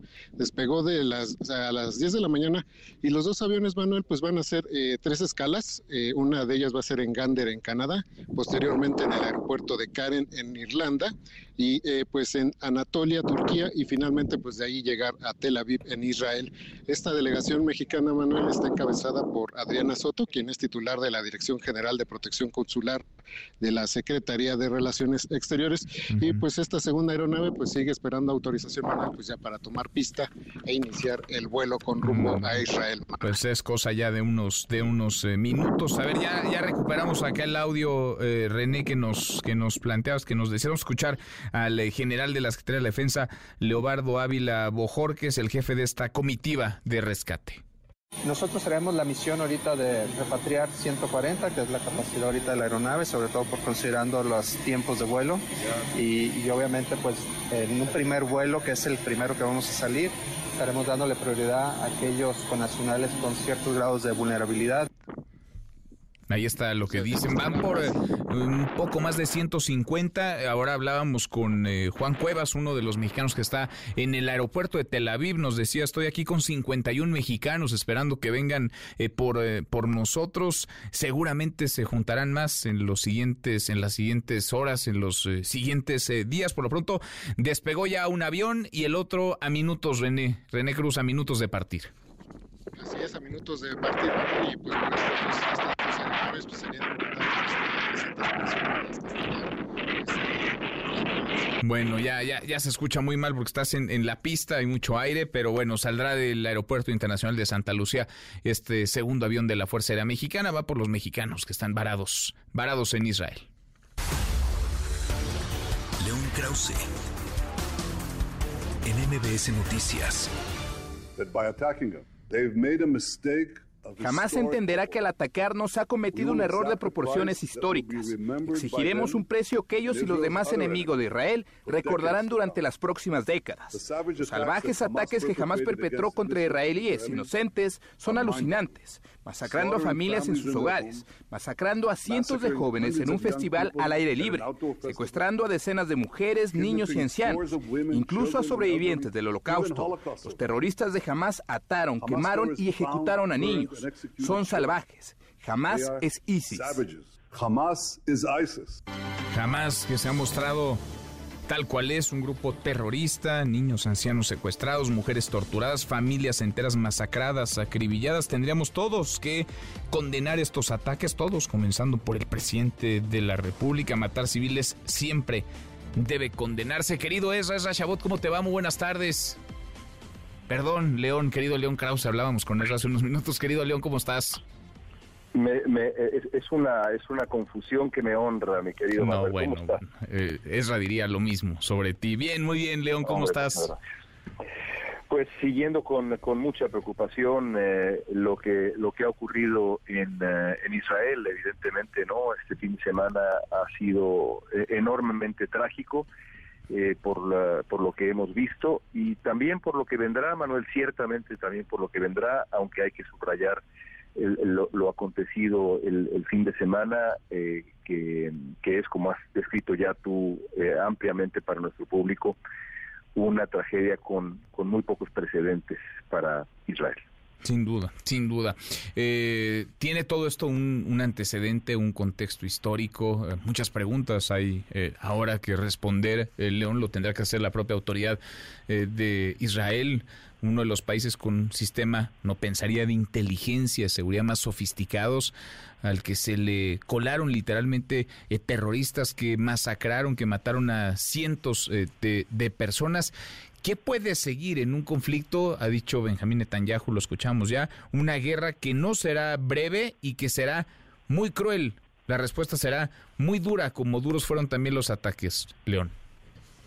Pues lo que hay que esperar es que esto no se convierta en un conflicto aún mayor en la en la región. Hay que seguir muy de cerca lo que ocurre en el Líbano, lo que ocurre con Hezbollah, la respuesta israelí, lo que haga jamás con eh, los eh, rehenes que tiene en su poder, el horror que han anunciado, pues, ¿qué te digo, Manuel? Cuando uno repasa otros episodios de este dolorosísimo conflicto, como lo que ocurrió en eh, Múnich en 1972 y en lo que se transformó aquello, bueno, esto, el peor escenario de esto puede ser eh, muchísimo más grave de lo que se vivió en, eh, en aquel momento. Lo, lo, que ha hecho jamás esta organización terrorista es pues abrir la puerta a algo que puede convertirse en, en un conflicto mucho mayor y lo que hay que desear eh, entre muchas otras cosas, es que eso no suceda. Ojalá, ojalá que no, aunque se antoja muy complicado. Eh, ¿Qué hay del papel, del rol de Estados Unidos? El presidente Biden calificó el ataque, y lo es, como uno sin precedentes, espeluznante. Dice, y con toda razón, que Israel tiene el derecho de defenderse, de defender a sus habitantes. ¿Cómo podría, digamos, escalar este conflicto con la participación y cuál crees que sea la participación de Estados Unidos en el León? Bueno, pues ahí habría que sumar a otros actores regionales. Se habla mucho de la participación de Irán en la planeación de esto. Lo, cierto es que expertos en Irán, que son los que realmente importan cuando uno analiza estas cosas, expertos en Irán, eh, no, no están tan seguros que haya una línea directa entre el régimen teocrático iraní y lo que ha decidido hacer eh, Hamas. Y creo que hay que ah, irse con muchísimo tiempo, como seguramente se eh, eh, se irá con tiento el gobierno estadounidense. Eh, si hará lo mismo o no el gobierno de Benjamín Netanyahu, que ha insistido en moverse a la derecha desde hace desde hace un, largo tiempo, pues está está por verse. y, y, el otro factor es que pues esto llega en medio de una de una batalla política. los candidatos republicanos ya han soltado pues varias mentiras refiriéndose a los 6 mil millones de dólares que se incluyeron en ese acuerdo reciente diciendo que eso ha financiado los ataques de Hamas, e, es absolutamente falso e irracional suponer algo así por los términos del, del acuerdo, por eh, el, lugar de donde venían esos fondos, por los candados que existen para esos fondos, por los tiempos de esos fondos, todo es falso, pero estamos en tiempos políticos electorales y no, y no en tiempos de decencia y de verdad. Y por eso eh, y por eso estamos oyendo esas voces del Partido Republicano eh, que son que son tan lamentables. llega en el peor momento, como si hubiera un buen momento, pero llega en el peor momento. En, el peor momento, sí, sí, sí, la guerra también es botín político y en, y en, lo dices muy bien, en, en tiempos electorales más todavía. Querido León, qué gusto escucharte, gracias como siempre. Gracias a ti, un abrazo muy fuerte. Un abrazo grande, es León Krause. Ahora con cinco, pausa, volvemos, volvemos, hay más. Redes sociales para que siga en contacto: Twitter, Facebook y TikTok. M. López San Martín. Continúa con la información con Manuel López San Martín en MBS Noticias. Ya estamos de regreso. MBS Noticias con Manuel López San Martín. Continuamos. Los numeritos del día. Citlali Sáenz, Citlali, qué gusto, qué gusto saludarte, ¿cómo estás? ¿Qué tal, Manuel? Buenas tardes a ti, buenas tardes también a nuestros amigos del auditorio. Te presento a continuación cómo están operando en este momento los principales indicadores en Estados Unidos y en México. Te comento que el Dow Jones Industrial está ganando 0.64%, el Nasdaq también avanza 0.12%, pero pierde el S&P de la Bolsa Mexicana de Valores 0.49%, se cotiza en 49.421.18 unidades. En el mercado cambiario, el dólar en ventanilla bancaria se compra en 17 pesos con 68 centavos, se venden 18 pesos con 73, sigue perdiendo terreno el peso mexicano frente a la divisa estadounidense. El euro se compra en 19 pesos con 3, se venden 19 pesos con 55 centavos. Finalmente te comento que la criptomoneda más conocida, el Bitcoin, en este momento está perdiendo 1.32%, se compra en 502.868 pesos por cada criptomoneda. Manuel es mi reporte, buenas tardes. Gracias, muchas gracias y muy buenas tardes.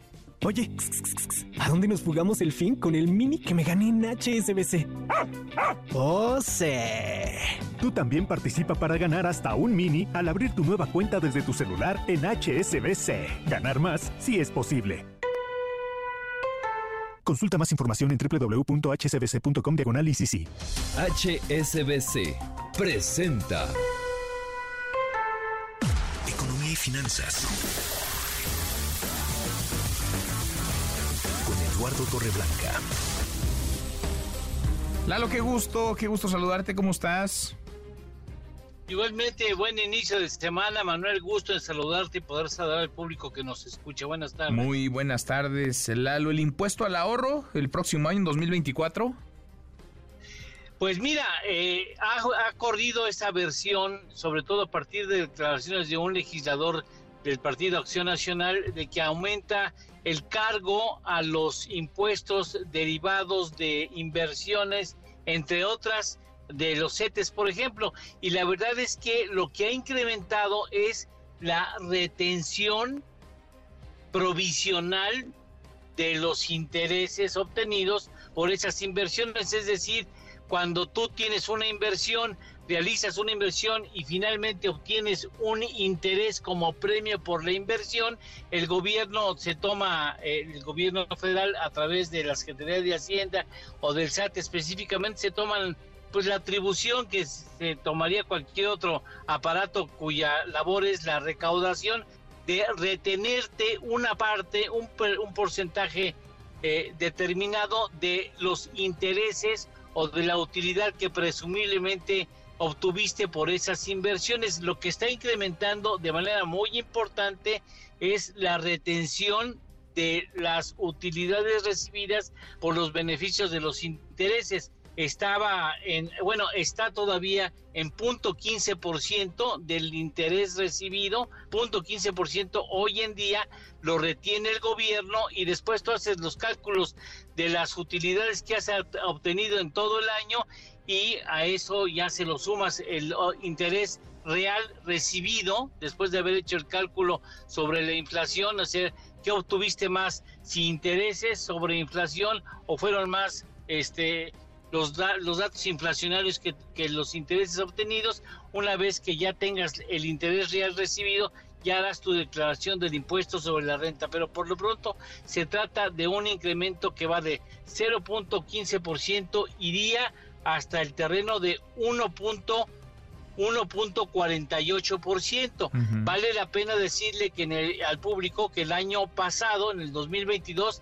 esta retención era de 0.08% y que antes de la pandemia era de 1.45%, podríamos decir que ha regresado a lo que eh, a donde estaba eh, aproximadamente a donde estaba antes de, de que surgiera la pandemia esta retención provisional sobre los intereses recibidos. Pues interesante, muy interesante el dato. ¿Postre, Lalo?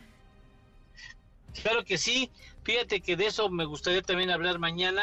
Eh, el petróleo que pasa por el estrecho de Hormuz es el 35, entre el 20 y el 35% del total del el petróleo comercializado y está a tan solo 2.300 kilómetros de la zona de conflicto de Israel y jamás. Con ¿eh? todo lo que eso podría implicar, claro. Exactamente. mañana, mañana profundizamos sobre el tema. Mañana hablamos Con mucho gusto, del asunto petrolero y el impacto en esta guerra en Israel. Gracias, gracias Lalo. Al contrario, Manuel, gusto en saludarte. Buenas tardes, buen provecho Muy a todos. buenas tardes, Eduardo Torreblanca, Laura con 14. HSBC presentó. Tenemos como todas las tardes, claro que tenemos buenas noticias. Gracias, Manuel. Todos los géneros reunidos en un evento sin precedentes. Multiverso. Pues ya llegó la semana del multiverso, el concierto de EXA y la mejor. Están confirmados.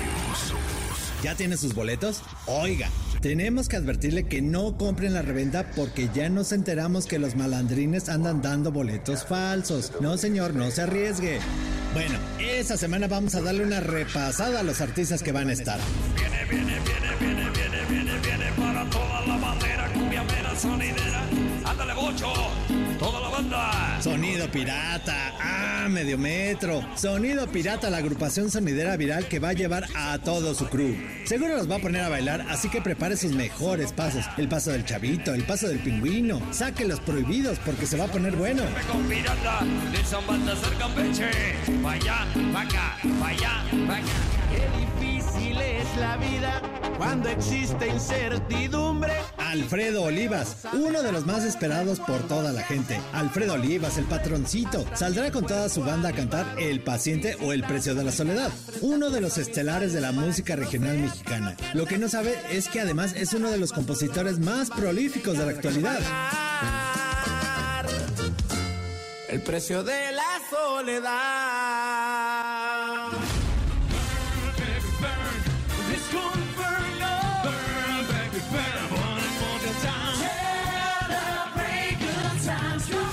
Deja Vu, el show retro nostálgico más espectacular del mundo mundial. Bailarines de primer nivel que han estado hasta con Juan Gabriel. Canciones en inglés y en español desde Miguel Mateos, Michael Jackson, Miguel Ríos, Daniela Romo. Puro exitazo, señores.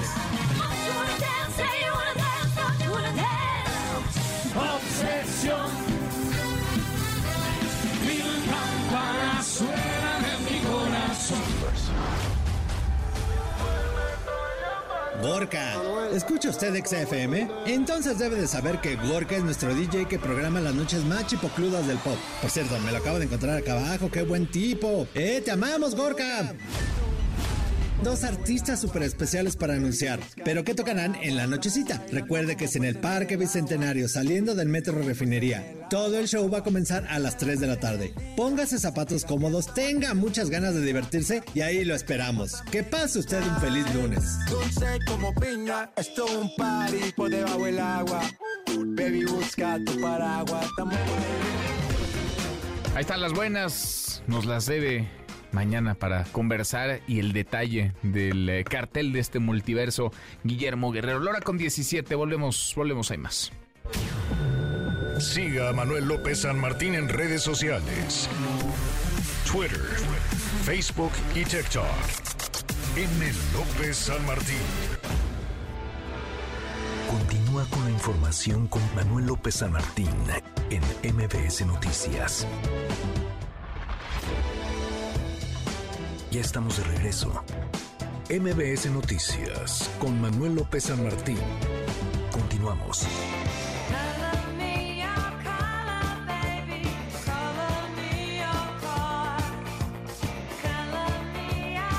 La hora con 20, lunes 9 de octubre, revisamos las redes, cómo se mueven las cosas en Twitter. Caemos en las redes.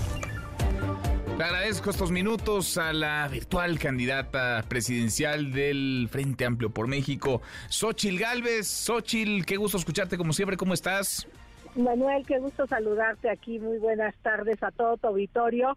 Pues cambiando, vengo del Senado, este, estoy presentando un punto de acuerdo por el tema de pues este acto terrorista y pues una iniciativa para que de una vez por todas saquemos la consulta de los pueblos indígenas que está atoradísima en el Senado. Oye, sobre esto que nos dices, eh, veíamos tu condena, como la de muchos otros, aunque hay quienes han sido tibios o no han dicho nada, a propósito de los ataques terroristas del grupo extremista Hamas en, en Israel. Eh, tu, posición, Xochitl, y la reacción, ¿cómo ves la reacción del gobierno de México, del presidente López Obrador? Hoy le cuestionaban en la mañanera, dijo que él prefiere no tomar partido, aunque en realidad, pues parecería que esto no es de partido, es de condenar un ataque en donde hay civiles muertos, en donde hay civiles secuestrados, en donde hay civiles masacrados. ¿Cómo ves las cosas tú, Xochitl? A mí me parece que ser tibio en la vida, pues por eso estamos como estamos en el país, por la tibieza con la que hemos abordado muchos de los problemas con Estados Unidos, con el mundo, no tenemos, hemos perdido, liderazgo justo por estas posturas. Manuel, creo que aquí obviamente hay que condenar el terrorismo, venga de donde venga. No puedes eh, decir que hay buen terrorismo o mal terrorismo, es terrorismo. Uh -huh. Y el terrorismo atacó, jamás atacó pues al pueblo de Israel, eh, porque pues obviamente habrá quien profese o no la religión judía, uh -huh. eso es independiente. Y pues obviamente Israel tiene el derecho legítimo a la defensa, pero también estos terroristas están creando, creando un problemón a los palestinos. Porque la mayoría del pueblo palestino obviamente no son terroristas, obviamente ellos también están siendo víctimas del terrorismo de este grupo. Entonces creo que eso no puede quedar duda en condenarlo. Obviamente yo escribí otro tuit donde invito pues a Claudia que también tenga una postura clara y contundente sobre el tema. Y pues obviamente ya no va a tener una postura porque pues mientras el presidente no le dé permiso, pues no lo va a hacer. Entonces creo que en mi caso hay una claridad de cuál es mi visión y lo he dicho claramente que en materia de geopolítica tengo dos temas. Uno, mis valores, que es justamente las libertades, la democracia. Siempre voy a condenar estos hechos terroristas, siempre voy a estar en contra de gobiernos eh, autoritarios eh, que violentan los derechos humanos y la realidad también, ¿no? Que en, ese tema, pues me queda claro que pertenecemos a, una unidad económica en América del Norte. Más allá de eso, pues yo sí creo que el presidente pues no quiere tomar postura porque en el fondo sus aliados pues tiene una postura similar a la de él, de no condenar el terrorismo. Pues sí, es una pena y como bien dices, eh, quienes llevan la peor parte son los civiles, ¿no? Los civiles de un lado y los civiles del otro, porque jamás no es Palestina ni representa a los palestinos, pero Israel tiene el derecho legítimo a defender su territorio, a sus ciudadanos de ataques de estas eh, magnitudes con la crueldad que vimos el pasado fin de semana. Déjame aterrizar ahora en la realidad de nuestro país. Estoy platicando con Xochil Gálvez, senador aspirante a la candidatura presidencial por el Frente Amplio por eh, México. Se han eh, difundido un montón de encuestas, Xochil, en los últimos eh, días y seguramente veremos muchas más. Decías la semana pasada, yo me muero de la risa. A ver, ¿qué tan en serio hay que tomar estas encuestas? ¿Qué tan en serio las estás tomando tú? Mira, Sheinbaum quiere ganar la elección sin competir. Eso es lo que quisiera y ella quisiera pagar un montón de dinero, como tiene millones de pesos, porque eso hay que decirlo, tiene millones y millones de pesos para eh, pues hacerse publicidad, para hacer eventos masivos, para eh, eh, gastar en redes sociales, porque lo está haciendo. hay días que se gasta 5 o 6 millones de pesos porque es interminable el dinero. Cuando viene del dinero público, pues puedes gastarse lo que sea. Entonces, en ese sentido, eh, yo lo único que te puedo decir es, aquí no importa si son 50, si son 30 arriba, o 20 abajo, o 10 arriba, o 10 abajo. Esto todavía no empieza. El 50% de los mexicanos no me conoce.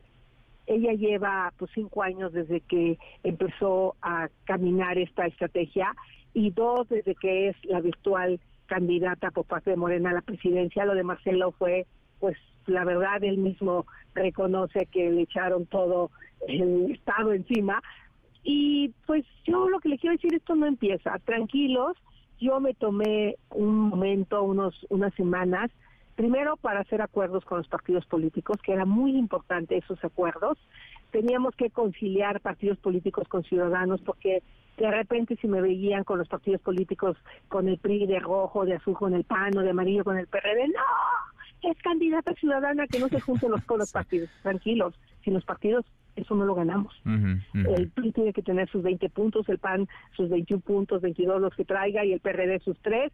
Y eso es importantísimo que lo hagamos si queremos ser competitivos. y yo tengo que sumarle los ciudadanos, porque sí, efectivamente los ciudadanos abrieron a los partidos. Entonces, lo que viene ya este, tenemos un plan, ya tenemos una estrategia, estamos haciendo procesos eh, yo hago cosas que no hacen los partidos porque yo soy empresario y tengo una visión distinta. Sí creo en la planeación, sí creo en los procesos, sí creo en la revisión de que todo va caminando. Hay una área de auditoría ya tenemos la primera parte del organigrama eh, definida y vamos a ir creando los espacios y obviamente pues de aquí para adelante, o sea, eh, eso todavía no empieza, las precampañas van a empezar entre el 20 y 25 de noviembre, entonces tranquilos que nadie se mueva en el sentido de querer tener ganador antes de tiempo. Bueno, es que sí, parecen campañas muy largas, eh, tan largas que pues tú ya fuiste, digamos, ungida virtual candidata, aunque digamos, eh, por ley, todavía no lo puede ser eh, formalmente desde hace un, rato también. Eh, Claudia Sheinbaum, necesitas, dices, a los partidos necesitas sobre todo a los ciudadanos para, para ganar, si los ciudadanos difícilmente podría alguien ganar la, la presidencia. Ahora, ¿cómo, estás cómo estás guardando los equilibrios y cómo estás construyendo a tu, a tu equipo, al equipo que te está acompañando y que te va a estar acompañando. Hay quienes estarán, me imagino, en la parte de la estrategia, hay quienes estarán en la parte del diseño de las políticas, de las propuestas, pero también de la estructura, la organización, la movilización en, en tierra. ¿Cómo vas con eso, Xochitl? Mira, en mi equipo principal hay de los cuatro. Hay ciudadanos sin partido que van a tener un rol relevante en toda la parte de estrategia. Le pedí a los partidos que me pusieran a sus mejores cuadros y tienen, vaya que tienen cuadros buenos.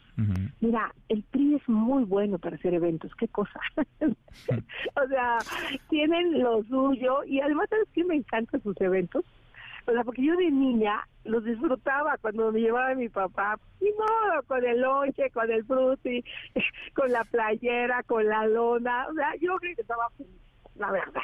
Tengo que ser franca y reconocer lo que tienen su... El, Morena se los ha querido copiar, pero no le salen tan bien. El PAN tiene lo suyo, hay que rescatar lo que tiene el PAN, los ciudadanos, tocar puertas, el hacer cruceros, eh, tiene otro estilo de hacer campaña. Y el PRD tiene el propio, y los ciudadanos tienen su propio estilo, que ayer me junté con lo que fue la Marea Rosa y ahora se ha convertido en la Fuerza Rosa, eh, eh, que va a ser muy, muy importante activarla. Vinieron representantes de 31 estados, 30 estados, perdón, todos pagaron su pasaje, todos vinieron por su voluntad y estamos construyendo redes ciudadanas muy, muy potentes, muy fuertes, pero llegado el momento, pues lo haremos ya abierto porque ahorita todavía no estamos eh, en campaña.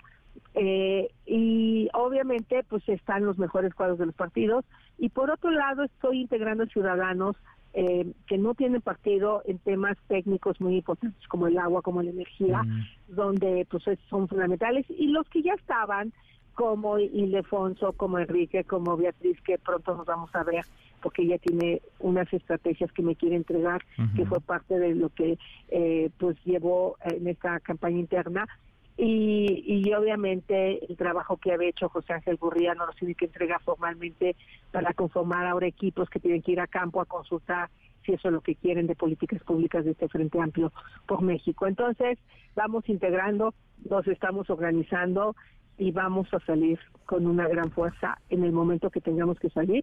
Pero ahorita seguiremos recorriendo el país, pero no todavía, porque esto todavía no empieza la campaña todavía no, no empieza.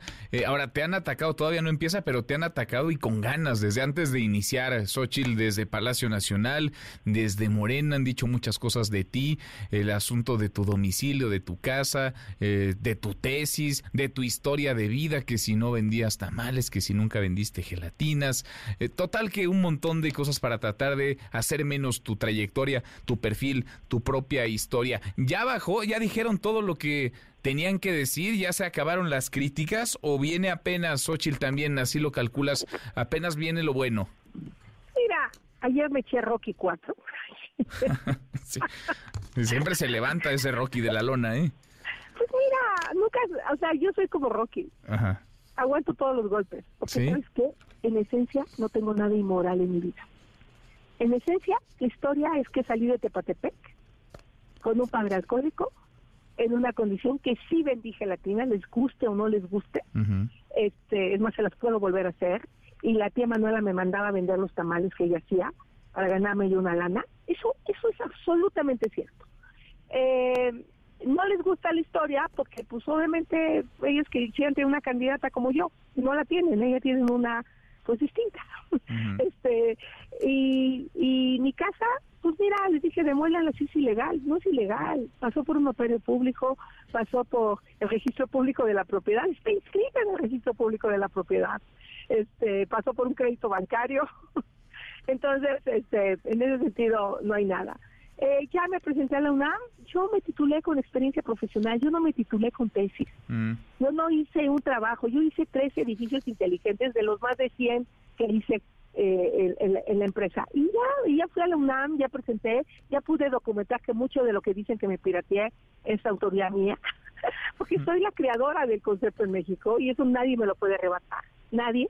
este Y bueno, seguramente la UNAM eh, eh, hará una resolución y a Sheinbaum no la llaman porque la protegen, la cuidan.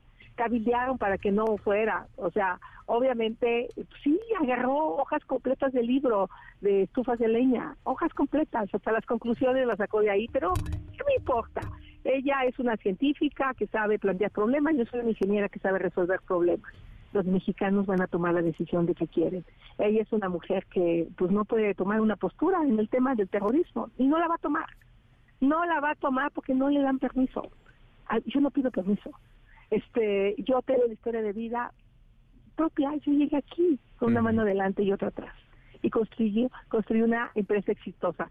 Y ahora que está Premio Nobel de Economía, la Golding, acaba de publicar su libro por el que ganó, eso es lo que yo creo. Yo creo en el emprender, yo creo en darle educación a las mujeres, por eso hice y construí 10 universidades interculturales bilingües cuando fui funcionaria federal, por eso como delegada les di certificación laboral, por eso fui una impulsora de las estancias infantiles cuando fui delegada, porque eso es lo que dice la Golding, hay que darle a las mujeres la oportunidad, la reducir la brecha salarial. Yo en mi empresa nunca le he pagado menos a las mujeres por de verdad, siempre tenido esa igualdad, les daba licencias de maternidad más, más largas, les dejaba trabajar desde su casa. No solo lo digo eh, políticamente, lo he hecho como empresaria, sé generar empleos, sé, sé, sé lo que cuesta pagar una nómina. Esa es la experiencia que tenemos una de otra, que yo creo en el emprendedurismo y ellos eh, eh, condenan al que, al que sale adelante. Mm. Entonces, ¿por qué no me han podido hacer mella? Pues porque todo esto que dicen, pues es subversión contra migración. ¿Quién estaba ahí hace 50 años cuando yo iba al mercado todos los días? Pues muchos de ellos ni siquiera estaban. Mm.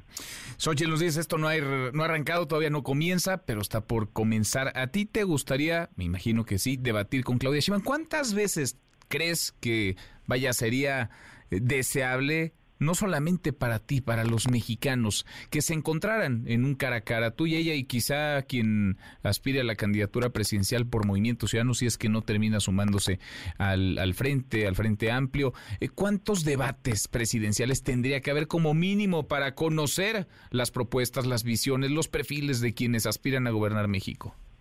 Mira, mínimo 10, pero no de esos debates acartonados de huevo. o, sea, debates no monólogos. donde, donde nos podamos cuestionar una a la otra, donde nos podamos replicar, donde realmente se vean las habilidades de cada una. Eso sería lo ideal, pero no los va a ver. Ella, entre más la escondan, mejor. Entre, eh, entre menos salga, mejor. Ellos creen que ya la tienen ganada, que con la estructura electoral que tienen, con los servidores de la nación que los pagamos los mexicanos, es suficiente, ¿no? Este, que, que su ventaja le da como para mantenerse y no ir a los debates, si fuera por ella no iría a los debates, este, pero bueno, vamos a ver qué decide. mira, la verdad es que qué preocupante que el tribunal, eh, digo que el INE, pues no les diga nada de toda la cantidad de dinero que están usando en la calle. Pero bueno, yo lo único que les quiero decir a todos es, esto todavía no empieza, se va a poner bueno y soy, eh, pues sí, yo vengo de abajo, yo vengo de atrás, yo siempre tengo todo adverso, yo no tengo a alguien que me lleve de la mano. Y te gusta, ¿eh? Parece que disfrutas eh, venir, venir de abajo sin, sin demasiada expectativa y sorprender. Me encanta y van a ver qué sorpresota les voy a dar. Bueno, Xochil, como siempre te agradezco, gracias por platicar con nosotros. Un abrazo. Otro de vuelta. Muy buenas tardes. Xochil Galo es aspirante a la candidatura presidencial en el Frente Amplio por México. Ya va a ser la candidata, va a estar en la boleta electoral en, 2000, en 2024. Oiga, sobre la guerra, a ver, porque hay guerra en Israel. Esto tras los ataques terroristas del grupo Hamas hasta ahora el eh, saldo es de al menos 2.000 muertes, 2.000 víctimas ah, fatales. Israel ha contestado con mucha virulencia. Tiene Israel el derecho a defenderse. El asunto es que la peor parte la llevan los civiles, los civiles en Israel que fueron masacrados, que fueron eh, secuestrados por parte de esta organización terrorista jamás y los civiles eh, palestinos que también están sufriendo la refriega, el fuego, la respuesta muy, muy dura como fue dura la provocación de Hamas. Hamas que no es Palestina y que no representa a todos los palestinos. En medio de todo esto hay un montón de gente atrapada deseando salir de Israel. Mexicanos que están, por ejemplo, varados en el aeropuerto de Tel Aviv. Platicamos hace unos minutos con Juan Cuevas. Juan es uno de los mexicanos que está esperando uno de los aviones de la Fuerza Aérea Mexicana para que los rescate, para que lo saquen de ahí. Estamos bien, comiendo lo que podemos, con los pocos recursos que nos quedan, porque ya es el último los últimos días los viajes ya no tenemos dinero, pero pues creo que es el lugar más seguro. Te digo, yo de mi parte, por mi agencia, pude haber conseguido un hotel y comidas para irnos, pero si por alguna circunstancia el vuelo llega y nos solicitan pues, y no encontramos en qué venirnos al aeropuerto o que ataquen alguna carretera y no podemos pasar o que cierren los caminos, no sé, pues decidimos mejor como grupo unirnos aquí en los mexicanos y esperar aquí en el aeropuerto a, las noticias que nos tenga ya sea la embajada o, o la aerolínea. Bien, están entonces, todos los mexicanos están juntos. Todos están en el mismo lugar en Ahorita el sí, aeropuerto. los 51 personas sí. 51 mexicanos están ahí. 51 mexicanos varados, durmiendo en el piso, esperando que lleguen los aviones de la Fuerza Aérea Mexicana. Despegó ya el primero. ¿Qué pasa con el segundo, René Cruz? René, muy buenas tardes. ¿Cómo te va? Hola Manuel, muy buenas tardes. Pues estamos a la espera, Manuel, eh, información oficial por parte de la Secretaría de la Defensa Nacional. Y es que ya hace unos minutos, Manuel, este avión, eh, este Boeing eh, con número de matrícula 3527, pues ya regresó al punto de origen, al punto de partida. Ya, pues, digámoslo ahorita en términos coloquiales, pues ya abortó el despegue, ya se colocó inclusive esta escalera para que pudiera descender ya el personal que había abordado la aeronave. Eh, te comento, Manuel, pues estamos a la espera de que la Secretaría de Defensa Nacional o alguno del general que va al mando de esta misión, pues nos pudiera informar qué fue lo que pasó, si se va a retrasar el vuelo y por qué razón, Manuel. Bueno, pues sí, muy raro porque ya estaba autorizado el despegue, ya estaba por encarrilarse, por tomar pista y algo cambió. René, muchas gracias. Seguimos pendientes, Manuel. Muy buenas tardes. Muy buenas tardes. Eh, La hora con 39 pausa antes una vuelta por el mundo de la mano de mi tocayo Manuel Marín y volvemos, volvemos, hay más. Internacional. Israel bombardea la franja de Gaza, una pequeña localidad en Medio Oriente donde se esconde el grupo terrorista Hamas, quien este fin de semana llevó a cabo el mayor ataque terrorista en las últimas décadas contra Israel. De fondo se encuentra el conflicto palestino-israelí, pero esta guerra va más allá de eso y podría arrastrar a Medio Oriente a una nueva escalada que solo dejará muerte y destrucción. El Estado de Israel está en guerra. Nuestro primer objetivo es, en primer lugar, limpiar la zona de las fuerzas enemigas que se han infiltrado y restablecer la seguridad y la paz en los asentamientos atacados. Lo ocurrido el fin de semana en Israel es comparado con el 11 de septiembre en los Estados Unidos. Y es que el Mossad, que es el grupo de inteligencia más sofisticado del mundo por encima de la CIA, así como el ejército israelí, uno de los mejores preparados, fueron solo espectadores de la masacre que el grupo terrorista Hamas llevaba a cabo en la frontera con Israel. Siga a Manuel López San Martín en redes sociales. Twitter, Facebook y TikTok.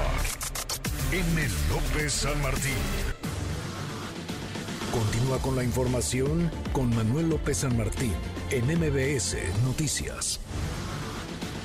MBS Noticias con Manuel López San Martín. Continuamos.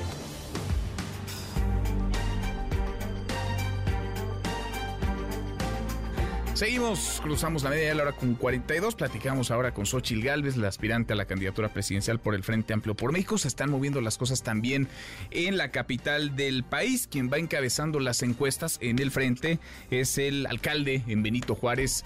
Santiago Tahuada, con quien hemos conversado desde hace un buen rato sobre esta aspiración que él tiene y sobre lo que tendría que venir en la definición de los tiempos del proceso dentro del frente. Santiago, te agradezco que estés acá esta Gracias, tarde en Manuel. cabina. Muchas gracias, Gracias, Santiago gracias Tahuada. por Gracias platicar con nosotros. Pues vamos ya en 9 de octubre. Correcto. Y no sé si tú tengas eh, noticias, pero pues en Morena van muy avanzados, por lo menos en su proceso.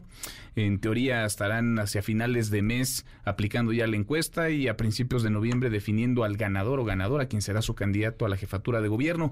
¿Qué pasa en el Frente Amplio por México? A ver, yo, yo hoy vi un comunicado, de hecho, viniendo para acá sobre de los presidentes de los partidos, precisamente diciendo que ya están en la ruta precisamente de la construcción no solamente de un método, sino de eh, este equilibrio sano que tiene que haber en un proceso en el que no solamente vamos de la mano tres fuerzas políticas, sino también una gran sociedad civil organizada, que si hay sociedad civil organizada es en la Ciudad de México, y que se están cuidando los tiempos y que no...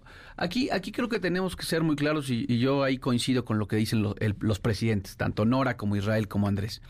Eh, los tiempos de del partido en el gobierno no son los tiempos de la oposición. Es decir, nosotros también tenemos que ir construyendo precisamente porque nosotros no creemos en la decisión de una sola persona. Nosotros estamos construyendo los consensos, estamos construyendo los acuerdos, pero sobre todo lo más importante es que los presidentes están construyendo un método que, que, reúna características como las que hemos platicado, este, Miquel Manuel, competitividad, eh, resultados, yo, yo en eso lo, he puesto sobre la mesa. Y, creo que es muy importante eh, que, el, proceso y que el método pueda cumplir con estas características. Y yo en ese sentido, yo lo he dicho también, eh, me encantaría que esto ya tuviera una, una claridad porque nosotros venimos desde hace ya muchos meses pues, caminando, avanzando y como y como se determine nosotros la vamos a jugar. Mm. También Pero sí va a haber un proceso entonces, sí va a haber yo, un yo por lo que veo va a haber un método, no no no no sé cuál todavía porque pero hoy el comunicado que sacaron es lo estamos construyendo. Y, y eso para mí es lo más importante, pero sobre todo seguir haciendo algo.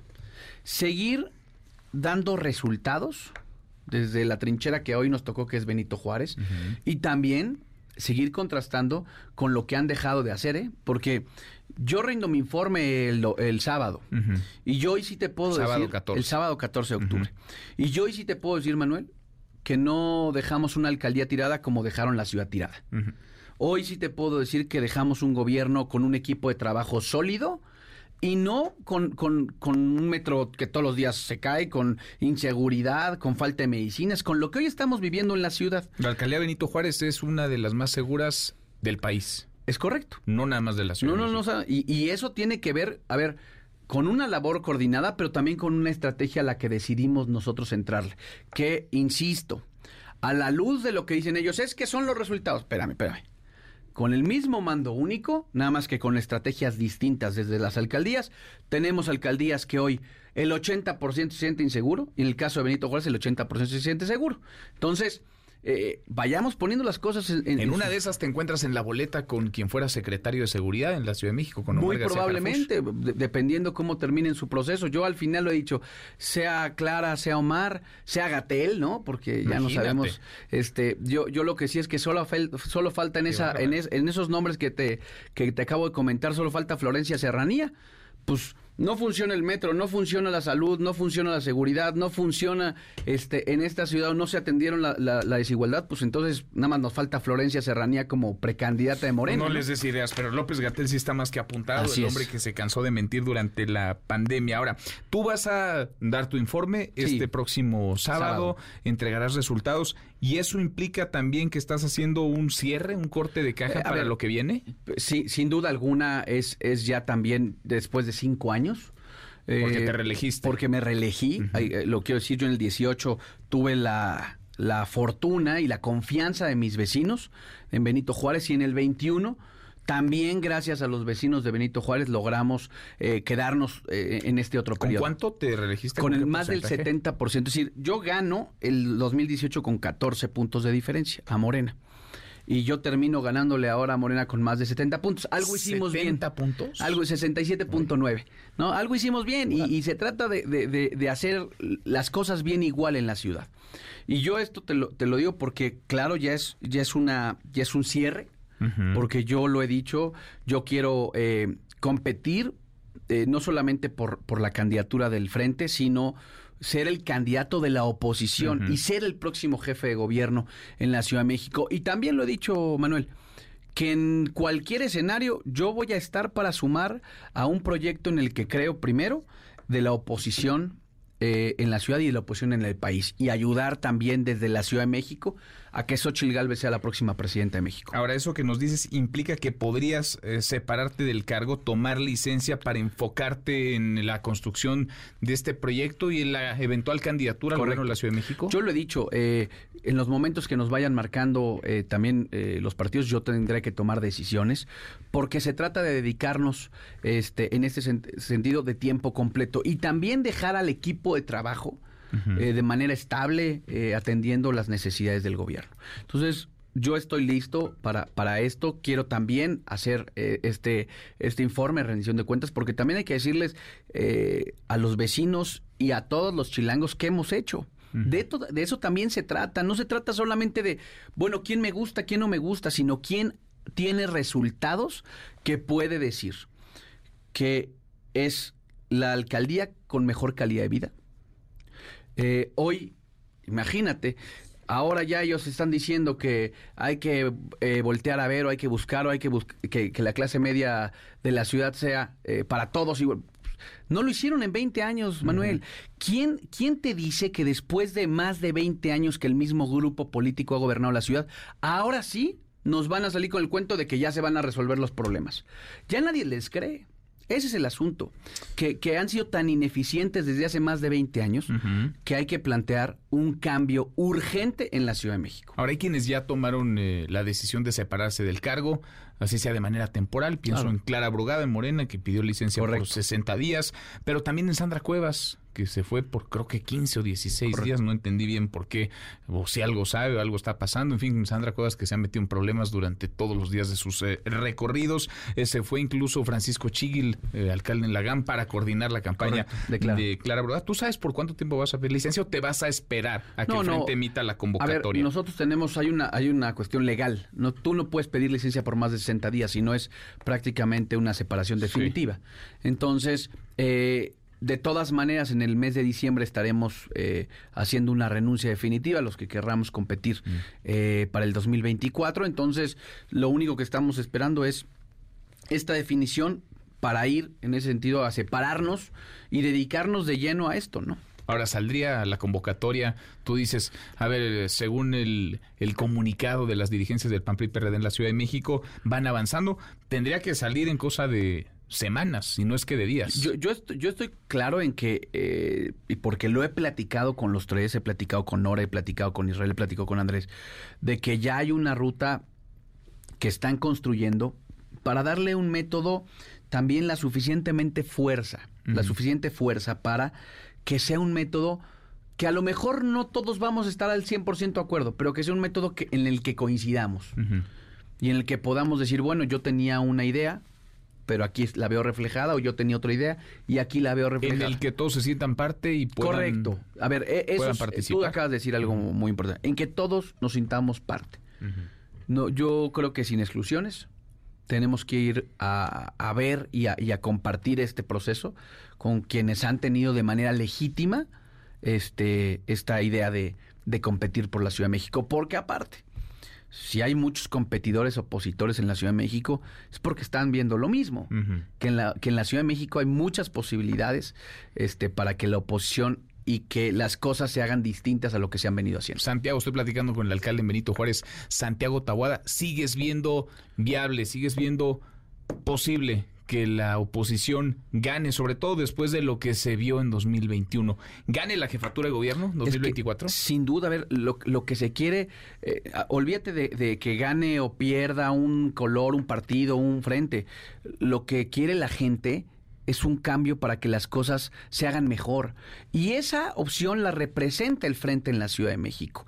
Y ya lo dijimos en el 21 y lo volvimos a decir en el 22 y en el 23. La gente lo que está esperando es un mejor gobierno, que, que, vivir mejor, que salga y tome el camión y no tenga que viajar con dos celulares, ¿no? El que le da al ladrón y el que se guarda para su casa o, partir la quincena en dos carteras para que le quiten solo una parte, ¿no? Eh, o, o quiere subirse al metro y que no sea una tragedia. O quiere ir a un hospital público y que no le digan, no, no, no, en un año te opero, ¿no? Como si no fuera urgente. Eso es lo que quiere la gente y por eso estoy convencido este, que en el 2024 vamos a ganar la Ciudad de México, eh, vamos, va a ganar la gente un mejor gobierno, va a haber un cambio en la ciudad al que le urge. Y yo, yo te lo digo, todas las proyecciones del 2021, tú te acuerdas, inclusive aquí lo platicamos porque estábamos también en el proceso para la reelección pues decían que esto era, bueno, eh, que no iban prácticamente a dejar a la oposición respirar, ¿no? Eh, salvo en dos alcaldías, ¿no? Y pues fueron nueve alcaldías, fueron la mayoría, la, mayoría del Congreso, nada más, digo, después hubo diputados que se fueron, esa es otra historia, sí. pero electoralmente el mismo número de distritos federales, bueno, un distrito federal de diferencia ganó la oposición contra, contra Morena. Entonces, ahí están los números, ahí están las cifras, ahí están los, las historias día a día que inclusive tú, mi querido Manuel, eh, comentas en tu programa de la insatisfacción y de lo mal eh, que está la Ciudad de México. Ahora, eh, la unidad tendría que ser un factor que cuiden si es que quieren salir fuertes en el frente, a competir frente a Morena. Eh, vi que te sentaste la semana pasada con Adrián Rubalcaba, el alcalde en Coajimalpa. Adrián Rubalcaba, priista, él busca también la candidatura. Sé que estuvieron ahí sentados a la mesa también los dirigentes del PRI, del PAN en la Ciudad de México. ¿Qué se dijeron y a qué llegaron? ¿Van a, van a mantener la, la unidad? ¿Van a respetar, digamos, al que resulte eh, ganador lo va a acompañar el otro, el, derrotado va a levantarle la mano a quien se haga de la candidatura? A ver, precisamente de las cosas que hablamos, Adrián y yo, a quien primero siempre le, he considerado y le he reconocido no solamente su trabajo, sino, sino su trayectoria, yo eso eh, se lo dije ese día y se lo he dicho en público. Pero aparte, creo que lo, importante es que pusimos a la mesa qué estamos pensando y, qué diseño para poder lograr precisamente un proceso en unidad. El que piensa qué inquietudes tiene, yo qué inquietudes tengo, pero sobre todo lo más importante es en esta composición de la que te platicaba al principio de la entrevista, que genere condiciones de unidad, en donde nadie sienta que ganó todo, uh -huh. pero tampoco nadie sienta que perdió todo. ¿eh? Eso es la clave para lograr una buena construcción en un proceso en el que yo quiero decirlo. Hoy se empieza a ver a la oposición y, oiga, no se fracturen. Bueno, vean cómo están dando afuera. Se están hasta firmando cartas públicas sí. para vetar a unos y otros. Sí. Nosotros, como todo, tendremos momentos, como yo digo, de turbulencia, pero siempre con la idea de construir un proyecto equilibrado, un proyecto de coalición, una coalición de gobierno también, este, en donde no solamente estén reflejados los partidos, sino que también la sociedad civil, que pesa mucho en la ciudad. Aquí sí están reflejadas este, estos colectivos de mujeres víctimas de violencia. Aquí están reflejadas estas organizaciones que atienden o que buscan la atención para los niños con cáncer. Aquí están reflejados también colectivos de transportistas que los han pateado. Aquí inclusive muchos trabajadores del gobierno de la ciudad a los que, a los que han perdido prestaciones como los de la salud. Ahora los pasaron a un sistema que no tiene ni pies ni cabeza como es el de IMSS Insabi. Entonces, eh, hoy en día estamos representando y a todos esos eh, eh, personajes, colectivos, organizaciones dañadas, dolidas, aquí está el frente. Pues Santiago, hemos ido platicando contigo de este proceso, ahora está en vísperas, digamos, de emitirse la convocatoria. Vas a dar tu informe este sábado, corte de caja, suerte, suerte Gracias. en el informe. Gracias. Volvemos a platicar, si Por te supuesto. parece. Una vez que tomes ya, la ya decisión. esperamos en, en, en calidad de, Pues de sí. alcalde con licencia. Ya la solicitud de licencia y que esté la convocatoria, Sí, los sí, tiempos, el supuesto. proceso, el método en el Por Frente supuesto. Amplio por México. Te agradezco. estos Gracias, minutos. Manuel. Muchas gracias, el alcalde Benito Juárez, Santiago Tabuada. Con esto cerramos, con esto llegamos al final. Gracias, eh, muchas gracias por habernos acompañado. Soy Manuel López San Martín. Se quedan con Nicolás Romay y todo su equipazo. Nos vemos a las 10 como todas las noches por ADN 40 y acá nos encontramos mañana, mañana que será tarde de martes. Pásela, pásela muy bien, ya casi es viernes. MBS Radio presentó Manuel López San Martín en MBS Noticias.